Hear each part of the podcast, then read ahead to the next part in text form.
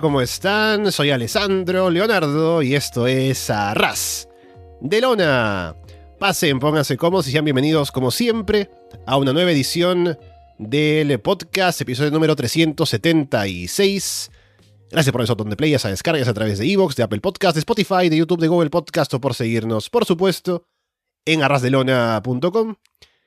Y estamos aquí, un día martes, con un programa clásico del podcast de un show que fue el fin de semana.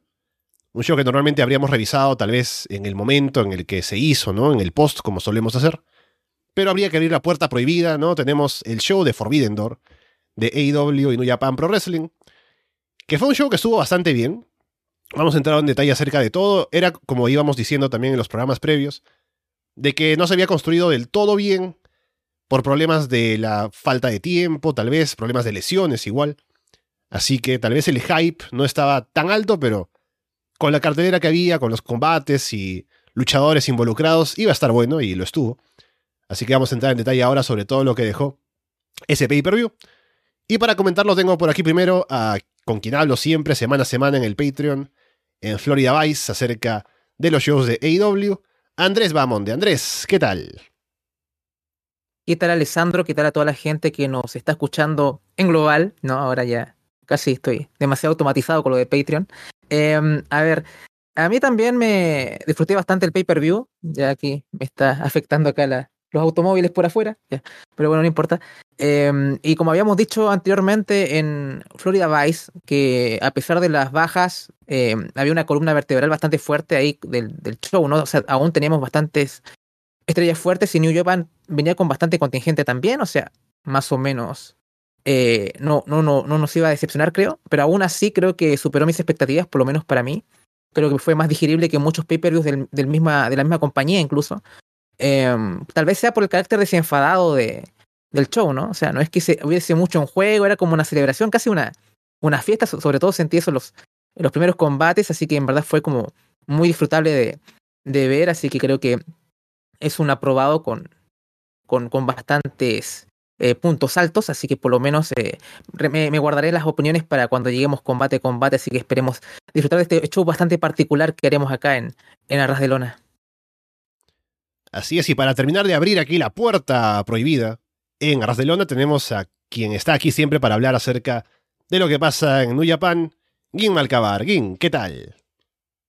Muy buenas, Alessandro, muy buenas, Andrés, y muy buenas a todos que nos escuchan.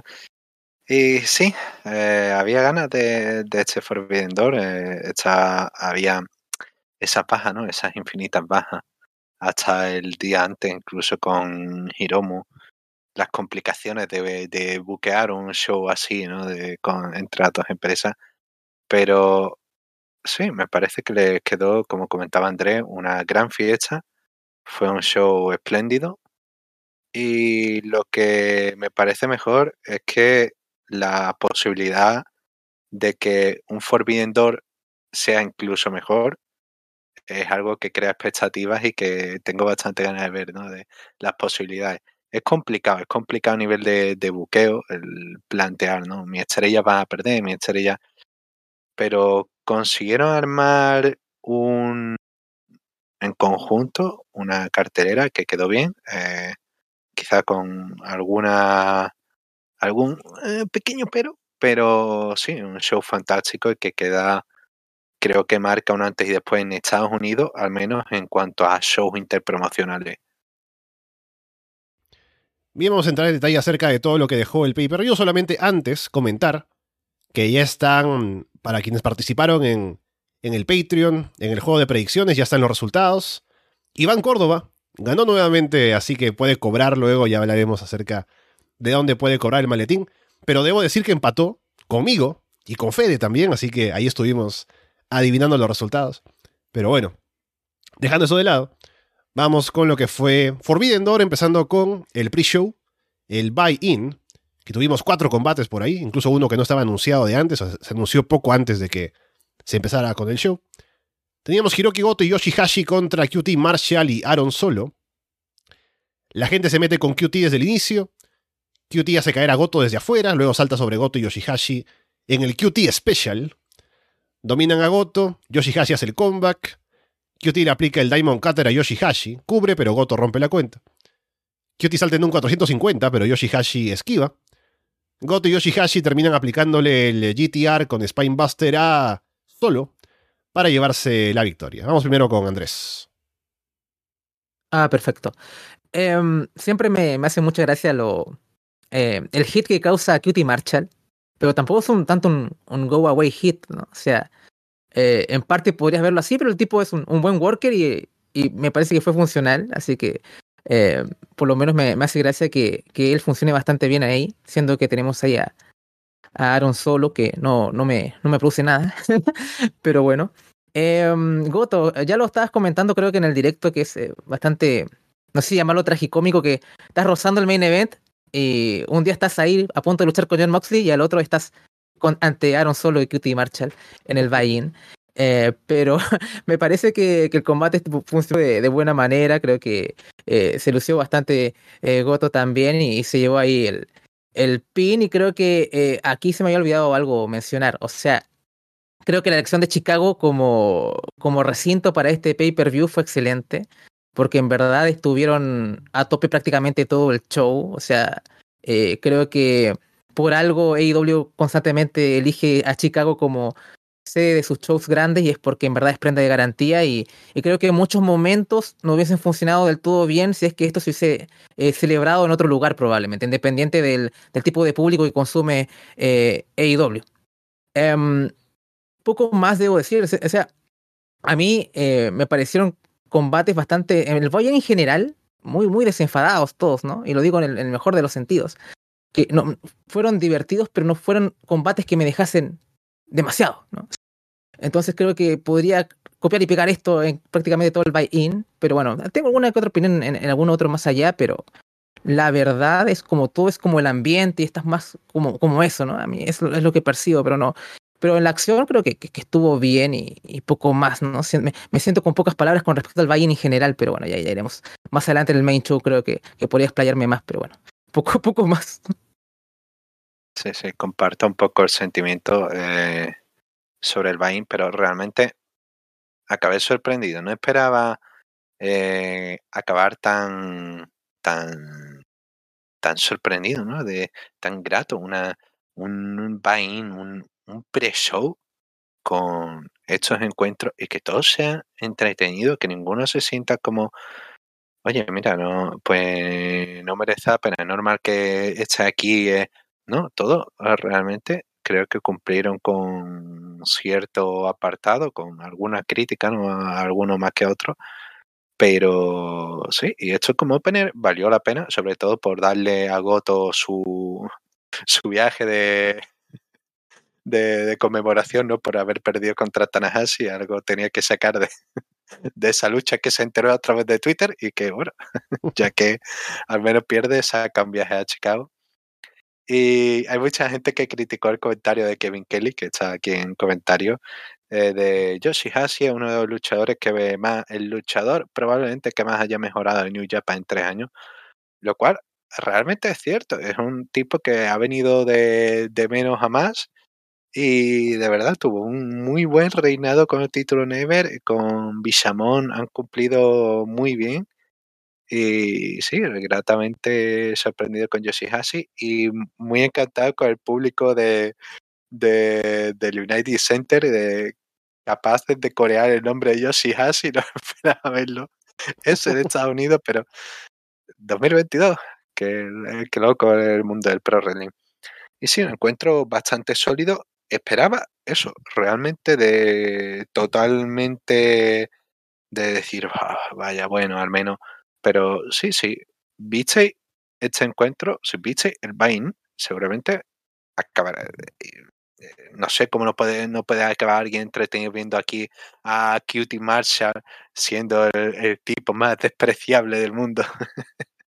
Cumple fenomenal coger, me, me gusta Cutie Marshall. Ha, crecido bastante en la, eh, ese gusto por Cutie Marshall después de esta rivalidad que ha tenido con Carl Fredericks en New Japan Strong. Y sí, el tipo sabe manejarse, sabe cómo hacer que el público le odie. Y sí, un encuentro, un buen encuentro como opener dentro del Vine.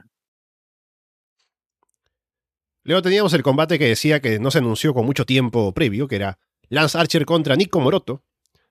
Apenas empieza el combate, Archer se lanza en un cannonball desde las cuerdas y prácticamente cae de cabeza en la lona. No te vayas a romper otra vez Archer como en el Moonsault con Eddie Kingston, pero bueno. Felizmente no muere. Komoroto lanza a Archer a ringside desde el filo del ring y toma el control. Archer atrapa a Komoroto con un Yuranagi y se recupera. Se ponen a intercambiar golpes en el medio del ring. Archer aplica el old school con Moonsault. Archer termina levantando a Komoroto desde la esquina para el blackout. Tiene un poco de problemas al inicio cuando lo intentan, pero luego lo levanta y se lleva la victoria. Sí, Big Meat y Men, eh, Slapping Meat, eh, creo que este es uno de los combates que tú puedes decir por qué está acá. O sea, sé que Lance Archer es parte de Suzuki Gun, ¿no? Incluso entra con la camiseta y todo. Pero un poco como que sobraba eh, en el papel, aunque lo disfruté como todo el Valle, creo que podría concordar con Gin en, eso, en, el Valle en general, independiente de que los combates no me dejaron mucho, pero fueron divertidos de ver. Y cuando chocan dos gigantes, generalmente el tipo que tiene un poco más de, no sé si llamarlo atleticismo porque se siente incluso más pesado eh, Archer que, que, el, que, el, buen Komoroto, ¿no? Pero el hombre tiene ahí eh, un poco más de facilidad sobre las cuerdas y todo, entonces tratan algunos de, usar eso para diferenciarse del otro tipo grande un poco también, ¿no? Y en parte funciona, pero eh, ya hemos visto un poco intentos casi de suicidio de Archer un poco con, en algunos combates y es un poco preocupante a veces, ¿no? Hay a veces que saber cuándo, cuándo hacer eso. Em, y pasa no solamente con, con este tipo de wrestlers, sino también con gente como Sammy Guevara, por ejemplo, que ha estado al borde de, de alguna lesión fuerte por, por tal vez este, sobreutilizar este tipo de cosas. Um, pero poco más, eh, como Oroto hizo un, un, muy buen spot levantando a Archer, ¿no? Que es un tipo incluso que se ve más grande que él mismo. Eh, y la gente reacciona también de, de buena forma. Fue un, un eh, short and sweet, ¿no? Sería como la expresión acá, poco más. Eh, un triunfo que podría decir, ah, qué bueno que ver a Archer ganar, porque he estado perdiendo siempre últimamente. Incluso llevó el pin en el main event del Dynamite de, la semana pasada. Pero uno ya está acostumbrado a la, al buqueo de Khan con, con Archer, entonces no, es, no da mucho para esperanzarse qué es lo que podría venir después con Lance. Así que simplemente quedaré así, como una anécdota, creo, este combate, esta victoria de Lance Archer. No, la verdad no me voy a proyectar mucho, así que poco más. Sí, yo creo que has dado con la clave short and sweet. Eh, quiero, de verdad, ¿cómo no me, va, no me va a gustar una lucha en la que alguien ya empieza, segundo uno me voy a romper el cuello? Es que no... Imposible que no me guste. Y ya la, la, verdad que vi eso, dije, vale, ya, yo ya estoy aquí dentro de la lucha, me da igual de que va, bueno, la hayan metido aquí con calzador ¿no? a última hora. Ya simplemente ver a Archer tirándose y a matar, ya dije, vale, ya, ya me han ganado, ya pueden hacer, pueden tener el peor final del mundo que ya, ya ha empezado fantástico. Y sí, fue una buena demostración de Archer que servirá seguramente hecho como material promocional para el G1, o al menos espero que lo usen. Eh, sí, un poco, ¿no? Un, como un highlight eh, reel de esto de mejores momentos, de pues básicamente para todos sus su spots clave y pueden eh, recopilarlo y lanzarlo, yo que sé, vídeo promocional. Y sí, eh, bastante entretenido. Como noto, dentro que cabe, es un tipo que tiene buen físico, tiene, tiene buena habilidad, puede ser alguien para, no sé, para un par de años, pueden llegar a utilizarlo si dan el buqueo correcto.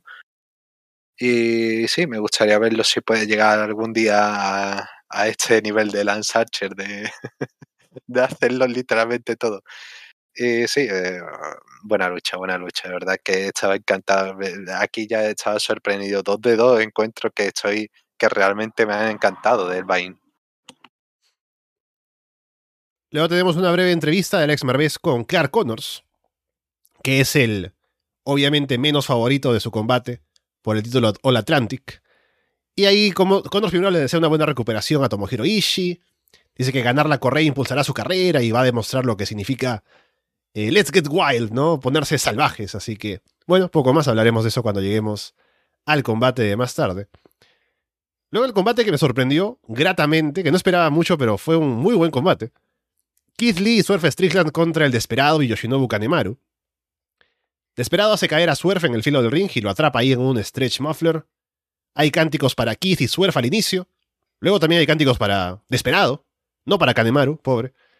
Kid sujeta a Desperado en su esquina. Swerve va a golpear ahí, pero Desperado esquiva y Swerve le lastima la rodilla izquierda a Kid. Desperado y Kanemaru atacan esa pierna. Dominan a Kid, pero Kid se defiende lanzándolos por todas partes. Swerve hace el comeback. Tiene unos buenos momentos con Desperado por ahí. Kanemaru le aplica una Figure 4 a Kid. Desperado sujeta a Swerve en el Stretch Muffler. Kid agarra a Desperado y lo lanza sobre Kanemaru para romper la llave. El referee se distrae con Desperado afuera. Kanemaru le escupe whisky en la cara a Keith y cubre, pero cuenta en dos. Swerve deja colgando a Desperado en la cuerda inferior y salta en una lanza hacia afuera. Keith en el ring remata a Kanemaru con el Power Slam para llevarse la victoria. Sí, este, este fue mi combate favorito del, del buy-in. Sigue, sorprendiéndome la, eh, lo bien, el buen tag que son Swerve con, con Kid Lee a pesar de que llevan tan poco tiempo juntos, ¿no? A veces como que te pones a pensar que qué lástima que creo que el camino va hacia la separación.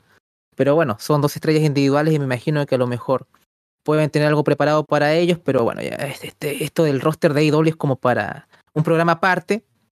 Eh, lo de lo de Kanemaru me, me hizo gracia porque también eh, generalmente yo como siempre he visto combates aislados de, New Japan, eh, algunos lo he estado como conociendo por primera vez.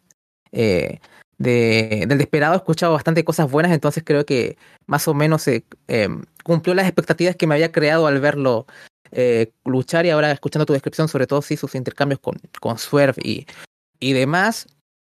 Eh, lo, de, lo del whisky, bueno, acá esta tendencia de, de tirar cosas en la, en la cara de la gente en este pay-per-view. No, no, es la, eh, tal vez hubiese evitado viendo que ya habríamos visto un spot similar, pero bueno, es parte del show.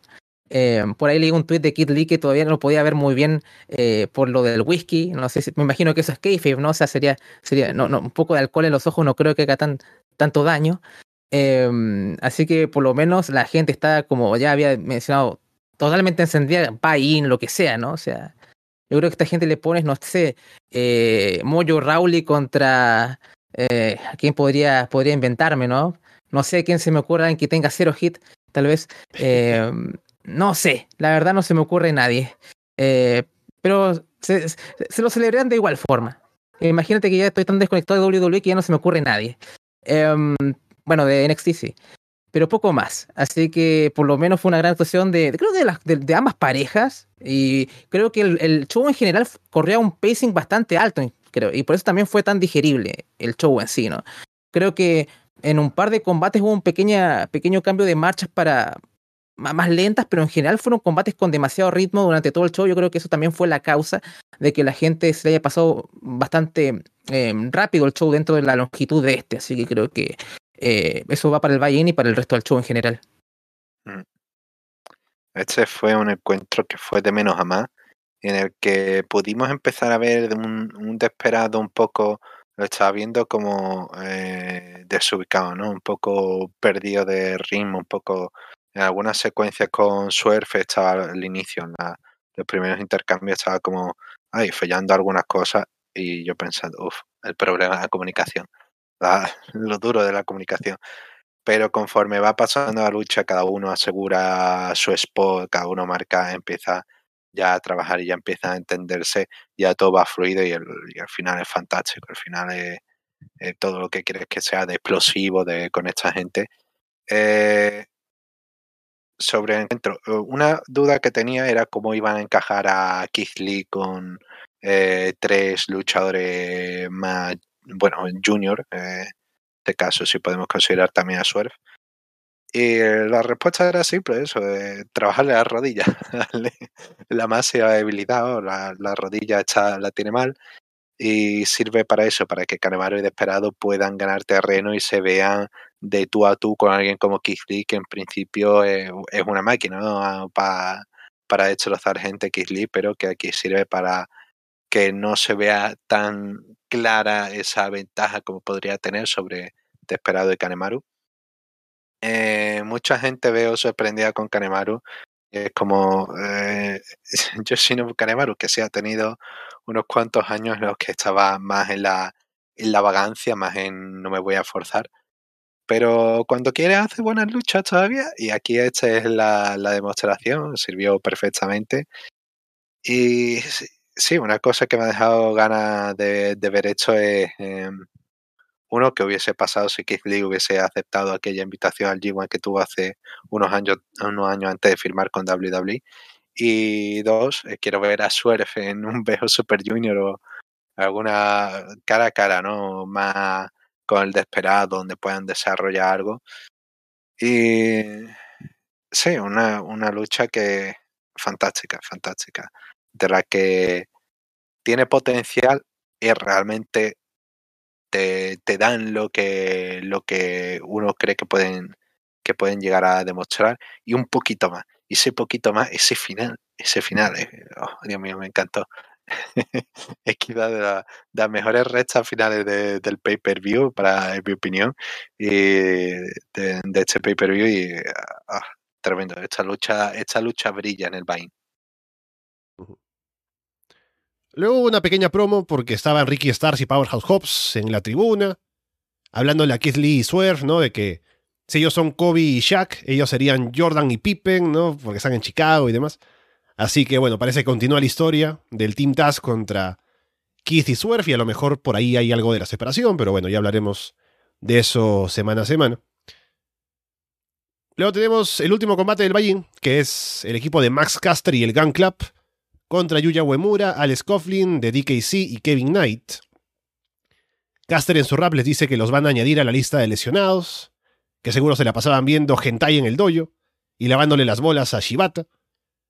Danhausen hace una promo en la pantalla antes del combate y presenta la canción de los Ass Boys, con lo cual Austin y Colton se molestan, se van corriendo backstage. A mí me entusiasma que la canción de los Ass Boys ahora sea canon, ojalá que la utilicen más seguida en AEW. Así que se quedan solamente Max Caster y Billy Gunn en el combate. La gente del LA Dojo se lanza a atacar. Coughlin lanza a Billy en un Fallaway Slam. Dominan a Caster, la gente pide a los Ass Boys. Billy hace el comeback, le aplica el Famouser a DKC. Y Caster remata con el mic drop para llevarse la victoria. Um, sí, curioso inicio. Ya hemos dicho en Florida Vice bastante que muy fans de esta unión de, de los Sass Boys con, con The Acclaim y es bastante cómico todo esto. Así que me había descolocado mucho el inicio con Danhausen y el tema de los Sass Boys y, y, los hijos de verdad de Billy Gunn arrancando y sus hijos que son más de verdad aún, que son los de, de Acclaim quedándose ahí con su papi As. Eh, a ver, eh, traté de fijarme más en los chicos del, del dojo y creo que me, me, llamaron la atención, creo que era Kevin Knight y. Mm, a ver dónde tengo el nombre acá. Porque DKC no, mm, no, todavía no me, no me llamó mucho la atención. Total, creo que con, con Hook tampoco es que lo dejaron de mostrar demasiado. Creo que es Alex Cauglin, algo así. Eh, sí. Me parece bien. de fuerza. Sí. uno era de spots de fuerza y. Mm, eh, Kevin Knight era, eh, perdón por, de, por diferenciarlo así, ¿no? Pero Kevin Knight creo que era el blanco. no, al revés. Kevin Knight, Kevin Knight es, el afroamericano, efectivamente. El afroamericano, sí. El hombre que utiliza los, los chops de karate. Ah, perfecto. Entonces ellos me llamaron bastante la atención, o sea, uno bastante atlético, otro con, con muy buenos spots de fuerza, y en este tipo de combates me, imagino que eh, las fisuras no se les notan tanto, ¿no? Eh, bueno, lo de, lo de Billy Gunn, que básicamente era un dios indestructible por momentos, era bastante divertido. Eh, y ahí también con el guiño el Famous y todo. Entonces fue todo muy desenfadado. Eh, ahí un poco los babyfaces, ahí la adversidad ante esta, esta gente del dojo. Y aún así se las arreglaron para ganar. Eh, poco más. Eh, y de ahí con la celebración con el, con Daddy Ass y demás. Veremos cómo van a sufrir los Sass Boys. Ahí Colton y, y Austin eh, con, con estas actitudes un poco ahí eh, no muy eh, caballerosas con sus compañeros, ¿no? Porque me imagino que el papi les hará pagar o le dará unas nalgadas o qué sé yo. Pero bueno, ahí hay hype para, para Dynamite. Esta fue la única lucha del show que me decepcionó. Y me decepcionó no solamente por fan del helado yo, sino por cómo está concebido el encuentro, ¿no? 4 contra 4, que empieza, tiene la promo más caster, vale, también y ahora de pronto viene Danhausen de la nada y se van los, se van los, Boys, ¿no? Los, hijos de Billy. Y el problema que tengo con esta lucha es que eso deja a todo el público expectante a que vuelvan. Están expectantes a que vuelvan. Y, puedes ver, y la gente no está mirando la lucha, está mirando a ver si vuelven. termina el encuentro y cree que va a volver y no vuelve. Entonces, quita el centro de atención, lo elevó a otra cosa y mientras eh, también hay gente diciendo, no, el concepto de John Lyon es que sean jovers. No, el concepto de John Lyon son gente que están empezando. Que reciben derrotas, sí, que hacen el job, sí. Pero una cosa es eso y otra cosa es literalmente que puedan vencerle en un 4 contra 2 con toda facilidad del mundo como si no fuesen nada más. Y por otra parte, estoy decepcionado porque no se pudo ver lo genial, no, no tuvo el foco lo genial que es el EA Dojo. Ese Alex Coughlin pues no salió como de Android, es que no, no, habéis visto el gimmick nuevo que tiene de, Android, que es como Brian Cage con su eh, con su cosplay de, Terminator y Alex Coughlin es tremendo, es, eh, es, probablemente de los cuatro que salieron de la primera camada esta que entrenó Katsuyori Shibata el Dojo, es probablemente el mejor, el que se encarga de los entrenos y es, un, talento fantástico. Eh, para los que hayan visto por primera vez a Alex Coughlin, ha tenido grandes luchas el año pasado, tuvo una serie de varios encuentros, eh, Jer Kratos, eh, Josh Barnett, podéis buscar alguna de esas luchas, son fantásticas, están disponibles gratis en YouTube. Y de resto, pues son talentos que ya digo que brillan mucho y que cada uno tiene una parte que son magníficos. Ese Kevin Knight tiene una de las mejores dropkicks del negocio y como la atención estaba en otro lado, aplica el dropkick a Billy Gunn y dura un segundo, no hay importancia, es como, pero por el amor de Dios, ha, ha saltado la altura hasta la cabeza de Billy Gunn, que no es precisamente pequeñito, es que ha sido perfecto el dropkick y pierde un poco. Eso fue mi, mi única decepción con el pay-per-view de que este tenía ganas de que la gente viese esos spots de Alex Coughlin levantando gente de haciendo cosas inhumanas, literalmente inhumanas de, levantar a gente que pesa eh, muchísimo más que él y de, como si fuesen pluma y fantástico cómo trabaja el Scorling. Y sí, ahí queda mi recomendación, al menos si em, no se pudo ver esto, al menos tuvieron su momento, tuvieron su aplauso, lo cual por una parte contento. Y si queréis ver algo más, pues ahí quedan recomendaciones de, de New Japan Strong. Y si queréis verlo, hacen un show al año que es de showcase, de enfrentándose unos contra otros, en los que podéis verlo en mejor detalle. Y sí, esos están gratis en YouTube. Sí, también me sorprendió de mala manera un poco porque como al final los Ass Boys y Diacrim juntos son un acto de comedia, no pensé que hubiera problema en que venga la gente del LA Dojo, sobre todo alguien como Alex Coughlin, que ya no es un John Lyon, a ganarles, ¿no? Y habría funcionado, pero no sé, lo hicieron así, que ganaran dos contra, dos contra cuatro. Fue un poco raro, pero bueno. Billy Gunn, Vamos. la mayor estrella que hay del mundo. claro, Daddy Ass no, no, lo pueden tocar. Vamos ahora sí con el, eh, la cartelera principal. Tiene un enorme opener, es Eddie Kingston, Willer Yuta y Shota Umino contra Chris Jericho, Sami Guevara y Minoru Suzuki. Muestran el momento cuando Jericho atacó a Shota mientras era un John Lyon frente a su padre en el Tokyo Dome. Jericho da el tag para entrar primero contra Yuta. Yuta le aplica seis German suplexes, ¿no? A Jericho que estaba como confiado. Yuta le hace frente. Sami se mete a romper un crossface y se arma el brawl entre todo el mundo. Shota pelea con Jericho, le da el tag a Eddie, pero Jericho deja peleando a Suzuki y la gente se emociona. Y ahí Eddie y Suzuki tienen un duelo de chops al pecho, un duelo tremendo entre los dos. Suzuki aguanta los chops de Eddie y lo tumba con un golpe de antebrazo. Jericho entra para pelear con Eddie una vez que ve que tiene ventaja. Suzuki le atrapa el brazo a Eddie en las cuerdas. Dominan a Eddie, Shota hace el comeback. Sami salta en un shooting star press sobre Shota afuera. Yuta salta en un tope con giro. Eddie salta en un tope también. Suzuki parece que va a saltar, pero no. Shota le aplica un power slam a Jericho desde la segunda cuerda. Sami golpea a Shota con el bate desde afuera. Jericho va por el Judas Effect, pero Shota esquiva. Aplica un tornado DDT, un Brainbuster, pero cuenta en dos. Shota le aplica las Walls of Jericho a Jericho. Sami y Suzuki llegan para romper la llave. Shota se encarga de Sami y Suzuki. Jericho lo atrapa al final con el Judas Effect y se lleva la victoria. Em, de, este combate saqué que, este pay-per-view fue una fiesta porque este combate encapsula todo ese concepto totalmente. Primero pensé que qué lástima por, por Daniel García, ¿no? Porque a veces un poco hasta lo merecía eh, estar acá, pero definitivamente que Sammy Guevara está esté en este combate añade más hit, como diría una de las estrellas más grandes de NWA, eh, Bolly Ray, eh, un, fan del, del hit.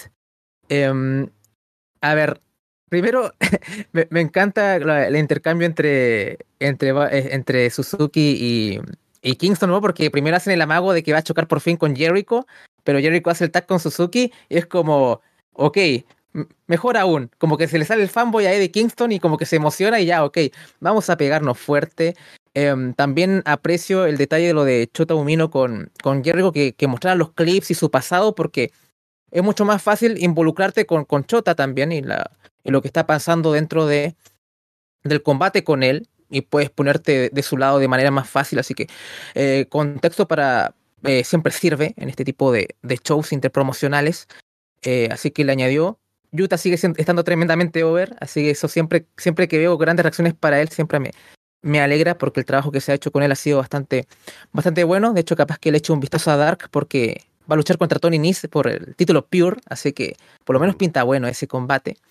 Em, lo de Sammy Guevara haciendo un, un shooting star presa ahí desde la tercera cuerda, tremendo. este tipo se va a poner over como babyface de nuevo si es que sigue haciendo estas cosas también un poco, ¿no? Porque es una, eh, una brutalidad de, de spot. Y después, eh, eh, hay un, spot también que se mofan del Blackpool Combat Club, ¿no? O sea, tanto Suzuki como Jericho y Sammy hacen como ponen en sumisión a, a, sus oponentes al mismo tiempo, ¿no? Un poco en la, en la onda del, del Blackpool Combat Club, eh, me, hizo también eh, gracias a ese, ese guiño y se me olvidó también pasar este lo de la entrada de Suzuki, ¿no? Porque nada de Suzuki Incident o públicos que a veces este, no eran el adecuados para recibir a, Suzuki. Acá tenemos al público que agotó entradas como en cinco minutos de este show. Entonces el Casen Inari sonó estruendoso y fue, fue mágico. Así que fue un tremendo opener. De hecho, creo que los primeros tres o cuatro combates de este show pueden haber sido perfectamente openers eh, muy fuertes. Y, fue, fue una gran manera de empezar el show, de verdad, el show de eh, el pay-per-view, así que tremendo. Y creo que lo único que tal vez pudo haber eh, dañado un poco el disfrute para mí fue que el ganador estuvo bastante claro cuando dijeron que esto iba a ser el que se quede la ventaja en Blood and Guts. Porque todos sabemos que si eh, este combate con Babyfaces con la ventaja no funciona. Es que, ah, bueno, va a ganar. Va a ganar Jericho y su, y su equipo apenas supe que, que, que, el combate se jugaba, o sea, que en este combate se jugaba la ventaja en el Blood and Guts del día de mañana, ¿no? Así que, eh, pero dentro de todo fue un tremendo combate, o sea, la queja es una cosa mínima, es una cosa de booking, no de la acción. Así que creo que fue un, tremendo combate, así que lo disfruté de gran forma. Sí, sabes que es un, es un gran show cuando el opener eh, tiene el minutaje que tiene, casi 20 minutos, y fue fantástico. Fue, creo que eso, pocos peros se le pueden poner es una, una lucha inteligente, interesante y en la que todo el público está totalmente eh, con, con, con, todo lo que hay de ring, ¿no? Hace, no hace falta más que unos primeros German suple y ya está la gente gritando a tope, fantástico, me, me encantó. Eh, es una, como digo, una lucha inteligente por el momento en el que Eddie Kingston parece que se está mostrando como el claro favorito, ¿no? El que está llegando a su equipo, está ahí matando a la gente con chops y ahí empieza a neutralizarle el brazo, empieza a trabajarle el brazo izquierdo, empieza a reducirlo. y ahí es cuando ya pierde la ventaja eh, Eddie Kingston, y ahí es donde Shota Umino y Willer Utah eh, se crecen y ambos tienen eh, eh, sus su momentos para brillar y es eso, todo el mundo todo el mundo queda genial en esta lucha y es algo y es algo que es sobre el buqueo de, de este show. Es complicado, en el 90% de los casos consiguen que todo el mundo quede over en los encuentros, a pesar de la derrota, a pesar de las circunstancias, todo el mundo brilla, todo el mundo tiene su momento de recibimiento con el público, pero no solamente por por su nombre, no, no, porque realmente están a tope con ello, con lo que están haciendo de ring, están interesados por verlo y, y, es fantástico, esto es lo que quieren buscar, este es el show Yo creo que este es el show que cualquiera quiere buscar, ¿no? Y cualquiera que tiene una fantasía con el, con esto, con el, con los simuladores de, de videojuegos de, de wrestling, de llevar tu propio show, esa es la lo que quieres tener, es un show de esta calidad. Y, y es fantástico, es fantástico el ver cómo se desarrollan esos choques Suzuki contra Eddie Kingston, cómo eh, Shota tiene esa gran recepción. Eh, hay mucha gente que no lo ha visto, que en bastante tiempo, normal, se fue a Inglaterra ¿no? a continuar su excursión y ahora está con pequeñas incursiones en Estados Unidos. Eh, estuvo ahí en Windy City Riot, está ahí esporádicamente en Estados Unidos eh, con New Japan.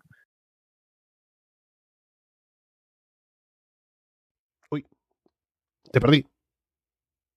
Ah, uff. Ah, no sé, ¿qué pasó? A ver si vuelve. Bueno, eh, esperemos Bueno, que ahí lo vemos en línea, pero Disculpa, a ver si... disculpa. Ah, ahí volvió, volvió. Te fuiste por unos segundos nomás. Eh, que eso, estaba comentando de que es fantástico eh, la evolución de Shota Umino, ¿no? Cómo ha crecido mm, físicamente, cómo se le ve como un pequeño Tanahashi, quizás. Y también en mi cabeza, realmente cada vez que lo estaban comentando, ¿no? por Shota Umino con el tema, parece que hay gente que no, no hay gente preguntando, ¿no? ¿Por qué estaba Shota Umino aquí? La relación con John Moxley, con, eh, con ese ataque de Jericho en Wrestle Kingdom que no paraban de recordarlo, ¿no? Y es como, sí, ahí está, es que te lo han explicado, los comentarios sirven para algo, ¿no? Pero cada vez que Excalibur estaba comentando el, el, el nickname de, de Shota, ¿no? De Shooter, y hay un momento en el que dice, Shooter is the legal man. Y yo pensando, oh Dios mío, no sé por qué suena tan mal, ¿por qué tengo que pensar esto? Aparte de ese momento de mi cabeza, eh, dentro de la tragedia de Estados Unidos, de, con, ya digo, la broma ha caído. Pero sí, soy yo, soy yo pensando e- estas cosas. Eh, pensando que son grandes líneas de comentarios. En fin, una lucha que se va fantástica. Un buen detalle es que Eddie Kingston intenta aplicarle a Sammy Guevara Stretch Plum, que con eso consiguió, eh, consiguió derrotar, creo que con eso consiguió derrotar, ahora ya no estoy seguro, consiguió derrotar con eso a Jericho en, en Revolution, ¿no? Con, con ese movimiento. Creo que sí, lo una- sé que lo aplicó, pero no, no recuerdo si fue ese el final. Es que arrancó el combate con ese movimiento Kingston, ¿no? O sea, le... No, no, ya fue en la, en la recta final, coge a Sammy en un momento y aplica el Strange Plum eh, ahí Mm. con el cuello estirándolo hacia atrás. Mm. Y fue como, ah, mira, el detallito, ¿no? De, de la lucha de Revolution, ahí el, el pequeño link. Y sí, un final hilado donde hasta Shota Umino, a pesar de llevarse la cuenta de tres, queda súper protegido, queda en el momento, ¿no? Queda fuerte, eh, aparta a Suzuki, aparta a Sami. Y dentro del momento de, euforia, ahí viene Jericho con el Judas Effect. Y sí, ¿qué puedo decir? Un, gran, gran, gran opener. Y esto es con lo que todo show quiere empezar y, y a seguirlo, ¿no? Que es complicado. Luego teníamos el combate por los títulos de parejas de Ring of Honor y el título IWGP. FTR, United Empire y Roppongi Vice. Bobby Cruz hace las presentaciones. Por el lado de Ring of Caprice Coleman está en la mesa de comentarios. Dax se va lastimado temprano en el combate. Es luego de que aplica como un codazo en la lona y parece que se lastima. Y se va, se lo lleva el médico, ¿no? United Empire dominan a Cash. Grito Khan se sienta sobre la cabeza de Cash en una esquina. Como Dax no está en la esquina, Cash le da el tag a Trent para el comeback. United Empire detienen a todos y vuelven a dominar a Cash. Dax regresa y da el tag para entrar contra United Empire. Dax le aplica German suplexes a Cop. Dax y Trent le aplican una doble superplex a Cop. Cash levanta a Great para que Rocky salte y le aplican un Spike eh, Pile Driver. Roppongi Vice le aplican el Strong Zero a Cop, pero Cash rompe la cuenta. Hay una cobertura en la que la gente piensa que es 3, pero no, es porque el referee al principio como acomoda la mano, pero la gente cuenta uno ahí, pero no, y se molestan al final. Luego FTR le aplican el Big Rig a Rocky y Dax cubre para llevarse la victoria. Así que ahora FTR son campeones de AAA, de Ring of Honor y IWGP. Wow, a ver, eh, a mí me gustó bastante este combate. Eh, no sé, creo que eh, la lesión fue real, ¿no? Lo de Dax. Porque también fue, un codazo, pero no, no, no, vi que fuera tan fuerte, que se haya aplastado demasiado. No, no repetí el spot de nuevo, ¿no? Pero de todas formas eso añadió, añadió drama y acá sí, a diferencia de lo de los Ass Boys, acá Dax regresó. Y cuando regresa, la gente empieza a reaccionar de manera muy fuerte y, hay este, secuencias con Dax a un, a un brazo este, conteniendo eh, a sus rivales. Entonces como hay una épica extra en el combate Obviamente por la naturaleza de este, el ritmo no decae por lo general, pero hubo por lo menos un, un spot que me jodió un poco la, la, experiencia. Creo que hay un conteo que cuenta tres. El árbitro, creo que Roppongi Vice iba a ser campeón.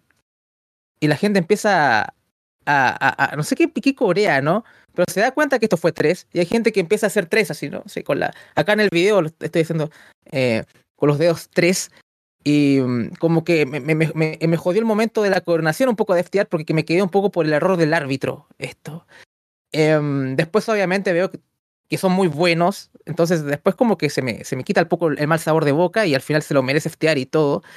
Eh, porque lo que pasa con FTR es bastante fascinante, ¿no? Porque son tipos que llegaron hasta acá porque son muy buenos y el gimmick es que son los mejores. No es, que, no es que tengan un tremendo carisma, no es que tengan una tremenda habilidad en promo, simplemente son son muy buenos y solamente en una, empresa como esta podrían eh, tal vez florecer de esta manera en WWE jamás. Incluso si hubiera algo, hubiera gente mejor eh, creativamente, no creo que llegarían a estas alturas. Em, y es porque tenemos un público que aprecia estas cosas, ¿no? O sea, un público que en verdad valora lo que es un equipo así. Em, y estamos ahí encaminándonos hacia la octava estrella que sería los campeonatos de IW. Y entonces, como en aspecto del booking va a ser, va a ser interesante cómo va a ser ese título, ese combate con los Bucks, me imagino, esa tercera parte por el, el, el, Ultimate Prize, ¿no? Como el, la, última gema para el, para el guante, ¿no? O sea, eh, el campeonato de IW. Así que al menos la mesa está servida para cuando se dé ese, eh, enfrentamiento con, con los Bucks. Em, así que por lo menos creo que obviando todo lo que pasó con, con ese spot con el referee, eh, fue, fue un gran combate. El Great Okan también es una fiesta en sí, ¿no? También lo disfruto mucho. Y, y, también cómo se combina Roppongi Vice, que ojalá verlos más también en, en AEW. Pobre Chuck Taylor está, lesionado, ¿no? Porque lo veo un poco muy relegado al hombre y al final nos quedamos con Roppongi Vice, que tampoco me quejo, ¿no? Me, me gusta mucho más Roppongi Vice que los, que los Best Friends, pero eh, poco más. Creo que fue eh, gran actuación de ambos. Simplemente el referee me, arruinó un poquito el final, pero, pero poco más. No sé si, si ustedes percibieron eso o fue, fue el único.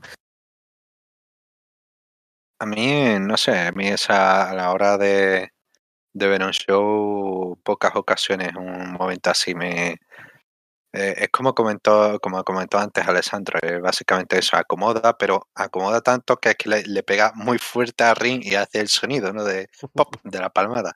Y luego va uno, dos, la gente, no, no, ya, ya es tres, ya. Y no, eh, cuando comience la cuenta. Pero sí, es eso, intenta ir con tanto ímpetu para seguir el ritmo de la lucha que pop, y le pega fuerte.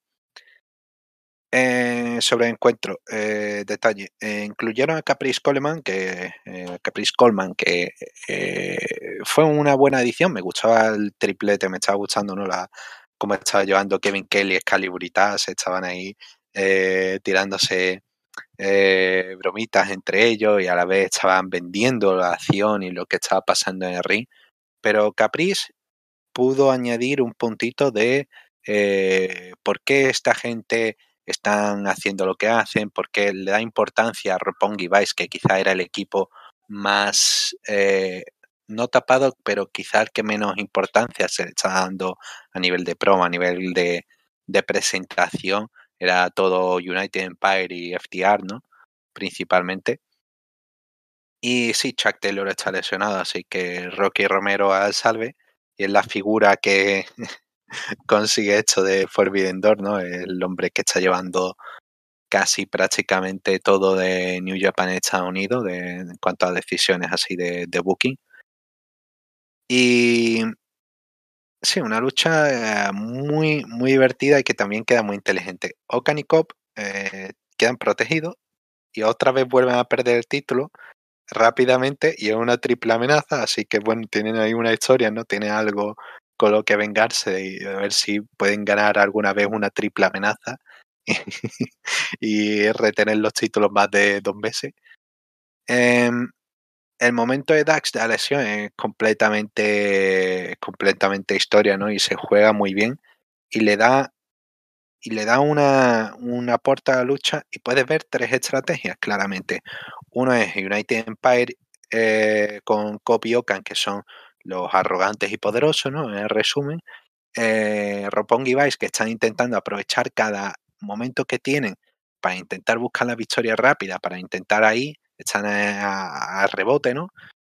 Y los buenos de, FTR, pues tienen esta historia de para sea, el equipo que más venía con reconocimiento y con más, con más fuerza, ¿no? El equipo que lleva casi más tiempo, no sé si casi más tiempo que y Vice, pero al menos que más éxito ha conseguido.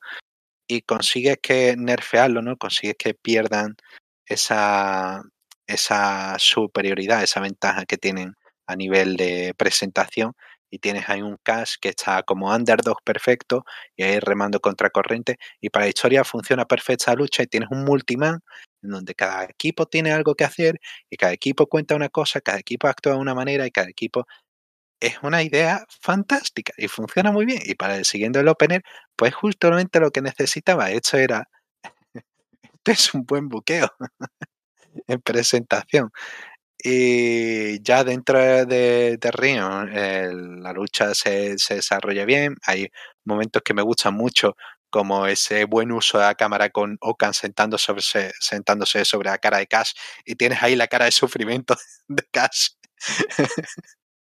Eh, ¿Qué más cosas? ¿Qué más cosas? Eh, hay un momento en el que están atacando y desde lejos se están atacando United Empire eh, Cop está atacando, no es el hombre legal, y grita Cash desde, desde el fondo, That's not legal. Y no sé, escuché eso y dije, no puede, no puede ser, maravilloso. Y una decepción es que Excalibur eh, no mencionara con, con, que se sabe todo el nombre o movimiento, ¿no? No mencionara el, un ataque conjunto que es de Okan y Cop, que tiene su propio nombre, que es el Osora Subaru Shiki Hitsuji Koroshi Marine, y que no lo nombró. Y me siento decepcionado porque demuestra que Excalibur no es fan de Hololive o las VTubers, entonces ahí queda. Eh, Excalibur queda retratado. Y sí, una lucha que uno diría, no tiene historia a priori, pero los talentos la pueden contar con lo que hacen en el ring sin sin gritarse de lo que piensan ni lo que quieren hacer. Es fantástico, ejecución de Pro Rally. Y un detalle, un de detalle antes de, terminar. Eh, Dax Harwood vuelve y la cinta que tiene en el hombro para vendernos que todo es kayfabe eh, es cinta negra y rosa. ya, ahí el guiño a brejar y ya, ya con eso ya dice, pues nada, ya apaga y vámonos, ya este es el, claramente, ¿no? El guiño guiño, no ha pasado nada. Y sí, fantástico. Y a ver cómo existe esto de, de ser campeón IWGP y de triple al mismo tiempo, es una existencia que en sí mismo se, se niega, ¿no? Eh, los dos polos opuestos. Eh, eh, no sé, en algún momento se, se cancelarán los títulos y desaparecerán, algunos desaparecerán, parece que ya en la foto no va apareciendo el de AAA, así que eh, a ver qué hace con eso y sí, eh, seguramente podemos usarlo para una lucha contra John Bucks, que sea por todos los títulos del universo y queden FTR como los supercampeones. Entonces, sí, tengo ganas de ver cómo se puede desarrollar eso más adelante. Y ahora con eso le tocará FTR en algún momento ir a luchar a Japón, lo cual estaría bueno. Tony Giovanni entrevista a Jay White y Juice Robinson en backstage. Juice, que tiene el título de Estados Unidos, todavía no lo quiere dar. Dice que es el verdadero campeón. Y que el combate de Will Ospreay y Orange Cassidy sería más bien por el tratador número uno. White habla de cómo Juice vendió o venció a Osprey, John Moxley y Hiroshi Tanahashi al mismo tiempo para ganar ese título. Y él piensa hacer lo mismo hoy con Okada, Hanman y Cole. Luego tenemos el combate por el título todo atlántico de AEW. Pac, Miro, Malakai Black y Clark Connors. Pac se lanza a atacar a Malakai al inicio. Connors salta en una plancha sobre Miro afuera. Miro lo atrapa y lo lanza en un body slam en ringside. Miro toma el control del ring ahí sacando a la gente, dominando a Connors adentro. Miro y Malakai en un momento se unen para golpear a Pac, pero se pelean para ver quién lo golpea más. Malakai luego como que quiere convencerlo para colaborar, pero no sale bien. Pac lanza a Malakai prácticamente de cabeza en un German suplex. Connors le aplica un spear a Miro contra una mesa apoyada en la barricada. Hacen una torre en la esquina. Malakai y Connors en superplex a Pac arriba y Miro llega para lanzarlos en powerbomb. Miro derriba a Pac con la patada, aplica el game over. Pac intenta llegar a la cuerda y tienen un forcejeo ahí por buen rato y parece que Pac se va a rendir. Pero Malakai llega a escupirle Black Mist en la cara a Miro. Malakai atrapa a Connors en una llave al final. Pac se lanza en 450 sobre Malakai y de ahí le aplica el Brutalizer a Connors para someterlo y llevarse la victoria. Puede que yo diga algo algo controversial, tal vez sea porque estoy hablando con el diario del lunes o del martes en esta ocasión, eh, pero creo que que Ichi no estuviese ayudó, benefició esto en el sentido de que creo que necesitamos un underdog acá en este, en este combate y tenías a Black, tenías a Miro, tenías a Pac y tener un, un tipo como menos, menos conocido de cara a la, a la audiencia y un underdog como que tuviese un rol que no fuese tantos titanes y hubiese alguien con un rol diferente ahí, eh, eh, ayuda bastante. De hecho, llegaba un momento en que estaba apoyando a Connors, como con toda la gente, porque toda la gente estaba coreando en un momento el nombre de Clark Connors, que es como esas borracheras, ¿no? Que después te arrepientes, después no despiertas al, otro día, como, como, quise que ganara Clark Connors, ¿no? Pero en ese momento estás ahí, con arriba, ¿no? En, la fiesta, en, durante el combate. Para mí esto fue el show de Miro, ¿eh? O sea, fue, Miro era una puta deidad que estaba arrasando con todo, ¿no? O sea, eh, fue, era una locura Miro acá, o sea, era, era, tremendo los spots de fuerza, como, como, yo pensaba incluso en un momento cuando Connors hace la, la espira a la mesa que ya no iba a volver Miro, pero el, el, maldito hijo de puta vuelve de nuevo, así como si fuera Terminator, eh, tremendo. Eh, em, y entre, entre él y Pac estaba más o menos la, eh, quién podría llevarse el, título, por lo menos para mí. Eh, para mí era más interesante eh, Miro, pero creo que coincido con, lo que te escuchaba a ti, Alessandro, en un momento en que, bueno, creo que Pac merece la oportunidad y que no, ha tenido la oportunidad de demostrarse lo que podría hacer con un título y lo hemos visto que en WWE cuando fue campeón crucero creo que demostró y acá podría ser una oportunidad y Miro podría ir por por cosas más grandes. Imagínate si un Warlock campeón TNT, por ejemplo, un choque de trenes ahí, no estaría mal de ver en el futuro para un pay-per-view, por supuesto, por ejemplo, o por el mismo mundial ante Mox, eh, por el interino, cosas así. Así que por lo menos eh, fue un combate bastante dinámico, fue fuerte, pero también al mismo tiempo había momentos de ritmo que imprimía pack, que imprimía velocidad y bueno, obviamente el pobre señor Connors fue al, sacrificio porque él tenía que llevarse, en este caso, someterse ante el brutalizer del, del buen pack. Así que creo que, que todos lo hicieron bien y creo que a pesar de que fue el perdedor, el señor Connors creo que fue el que uno de los que más ganó con este combate. Eh, además del verdadero ganador, así que yo creo que, que todos lo hicieron bien. Acá va impecable Khan hasta, hasta este momento casi, ¿no? O sea, que vamos todo bien, todo bien, eh, señor Khan, eh, durante este show. Así que bueno, creo que estoy contento con, con el campeón lamentablemente me sobra este título por todos lados. Es un poco, eh, no es por caricaturizar la situación, pero es un poco, bueno, ex Luis, no se quejen, aquí tienen un título para que puedan jugar.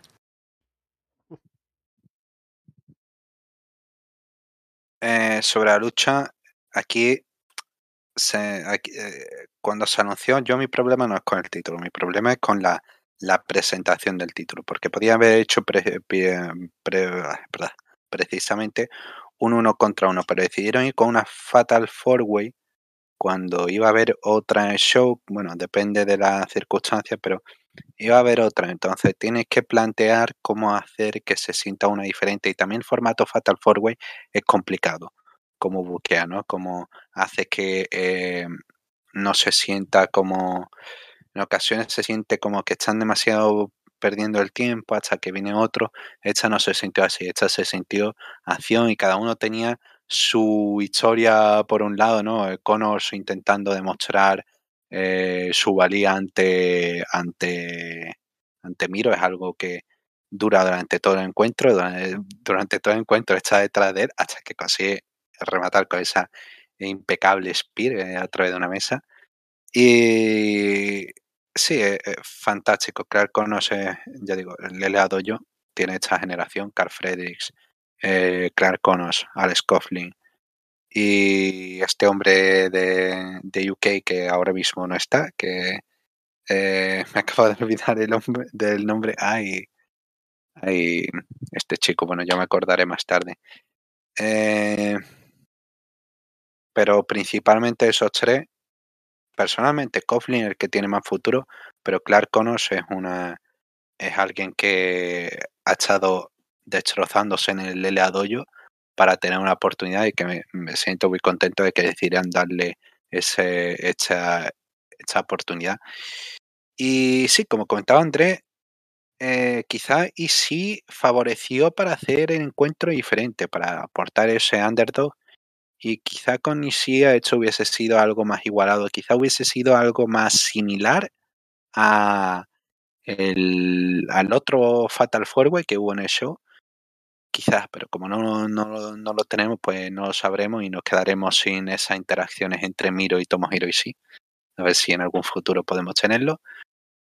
Pero sí, un encuentro donde, digo, Clark Connors no lució, no lució fuera de onda, ¿no? Que ante tres auténticos profesionales estuvo a altura. Y sí, un, encuentro genial, un par de detalles, no sé, me pareció tremendamente divertido ver a, a, Malakai Black y a Miro eh, pisoteando a Pac, me recordó al meme este de Jojo, todos pisoteando. Eh, hay un momento en el que Excalibur eh, comenta, en vez de Wild Rhino, llama a Clark Connors el Wild Horse, y empieza una gran discusión sobre zoológico que no, que no sabía que necesitaba, pero que ahí está y que añadió profundidad a la lucha.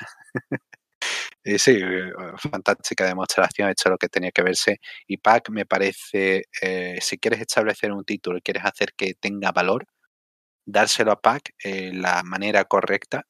Y ahora que Pac encuentre la manera de que este título tenga su propia identidad y a ver si puede hacer un estilo no sé, se ha comentado de que fuese un estilo más rápido, un estilo más ligero, un estilo más high speed, como se puede ver en Japón, un estilo, no sé, a ver qué, qué se puede hacer, pero que marque la diferencia.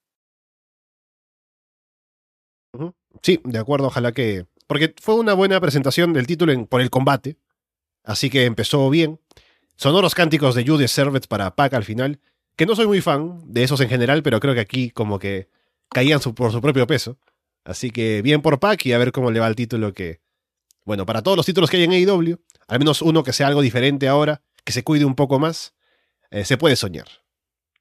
Es curioso ponerle un, un gimmick a, un campeonato, ¿no? Porque, por ejemplo, el campeonato Pure de Ring of Honor me, encanta el, el, formato, ¿no? De los combates, pero después tienes como lo que, lo que hizo Impact con lo del Grand Championship o algo así, no me acuerdo, que era como con rounds, que es lo que está haciendo, que era terrible, y que más o menos está emulando en NXT UK, que creo que Gin, tú sigues en NXT UK con la Copa Heritage, ¿no? Que es por rounds. Sí, eh, pero ¿Mm? no, es, no, buena idea, no buena idea. El problema de, Sí, sí, sigo, sigo, por desgracia, sigo en NXT UK. y, oh Dios mío, de verdad, han tenido una si queréis ver dos de las peores luchas del año, yo las recomiendo. Están ahí en NXT UK y son literalmente las dos peores luchas que podáis haber visto. Os lo aseguro, os lo aseguro con diferencia. Pero bueno, dentro de eso, sí, Heritage Cup es, un, tiene su diferencia, tiene su presentación.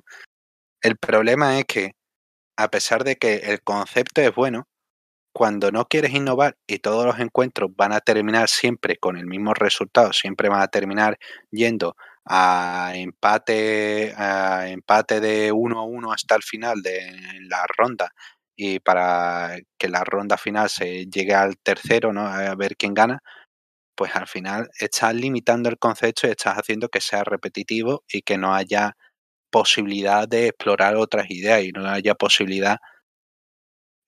No, no es una, un ejemplo de, verdad. Heritage Cup es un buen concepto muy mal llevado.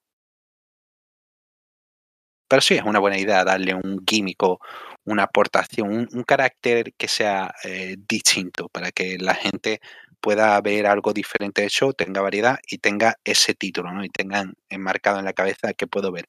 Esto es lo que me va a aportar esta lucha. Vamos ahora con el combate de Dudes with Attitudes. Son Darby Allin, Sting, Shingo Takagi. Hiromu Takahashi iba a estar, pero por fiebre no se presentó. Y por el otro lado el Bullet Club, que es con el fantasma y de vuelta por una noche nada más en el Bullet Club, los John Box. Tony Giovanni se une a la mesa de comentarios básicamente para gritar el nombre de Sting. Y Sting no aparece en un inicio, pero espera que entre el Bullet Club para luego lanzarse sobre todos ellos desde la parte de arriba de la entrada. Shingo hace equipo con Sting y Sting como que acompaña todos sus movimientos, ¿no? Como que Shingo aplica un codazo, un senton y Sting hace lo mismo. Así que bien ahí. Los Box entran y toman el control, dominan a Darby, hacen los spots para arañarle la espalda, que ahora hace el fantasma sobre todo, pero es un spot que originaron los John Box, ¿no? Así que ahora Matt Jackson tiene la oportunidad de hacerlo mucho más exagerado que nunca. Hikuleo ataca a Sting en ringside para que no dé el tag. Shingo hace el comeback. Sting se, se encarga de los Bucks. Fantasma intenta atacarle los pezones, pero no funciona. Hikuleo distrae a Sting y al referee, y el fantasma aprovecha para aplicarle un golpe bajo a Sting. Los Bucks le aplican una doble super kick a Sting, pero Sting no vende, y los derriba de un golpe. Los Bucks le aplican el More Bang for Your Buck a Darby. Fantasma remata con el Thunder Kiss 86, pero Shingo rompe la cuenta. Sting esquiva un BT Trigger y les aplica un doble Scorpion Dead Drop a los Bucks. Sting le ataca los pezones a Fantasma y lo patea abajo. Shingo termina aplicándole el Last of the Dragon a Fantasma para llevarse la victoria. A ver, eh, primero que no lo habías mencionado, eh, aparece Tony Chivani especialmente para decir Sting. Y después como que se va, ¿no? No sé si sigue, no me acuerdo muy bien, pero él mismo reconoce que en verdad está acá para, para este, anunciar la llegada de Sting. Eh, bueno, Shingo Takagi, que yo lo he visto poco, así que eh, también me eh, disfruté eh, de su presencia acá en este combate. Como ya te había dicho en, Florida Vice, bueno, es como un poco Full Metal Alchemist esto, ¿no? O sea, per perdimos a, a Takahashi, pero, pero al mismo tiempo ganamos con la ausencia de Hikuleo, ¿no? Entonces, es una transmutación. Así que por lo menos no, no, no, no, no resintió tanto el combate y seguro hubiéramos ganado en algunas cosas, pero perdido en otras. Así que bueno, al final todo se mantiene en balance, ¿no? O sea, estamos con un, un combate ecológico este. Um, a ver, lo de Sting es como que ya llega a ser redundante, pero es, es, uno de los casos extraños que es, redundante, pero aún así no deja de sorprender cada vez que se menciona. O sea, ¿qué, qué está pensando este tipo, no? O sea, eh, ¿por, ¿por, qué hace esto?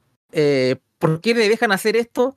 ¿Y por qué la mayoría de las veces sale con la suya haciendo esto, ¿no? O sea, eso es lo más increíble.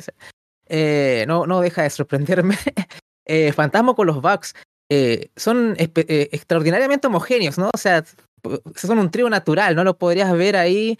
Si es que se inventaran el título que en verdad debería estar, que es el de tríos, los ves y no, no pasa nada, ¿no? O sea, estar muy en sintonía.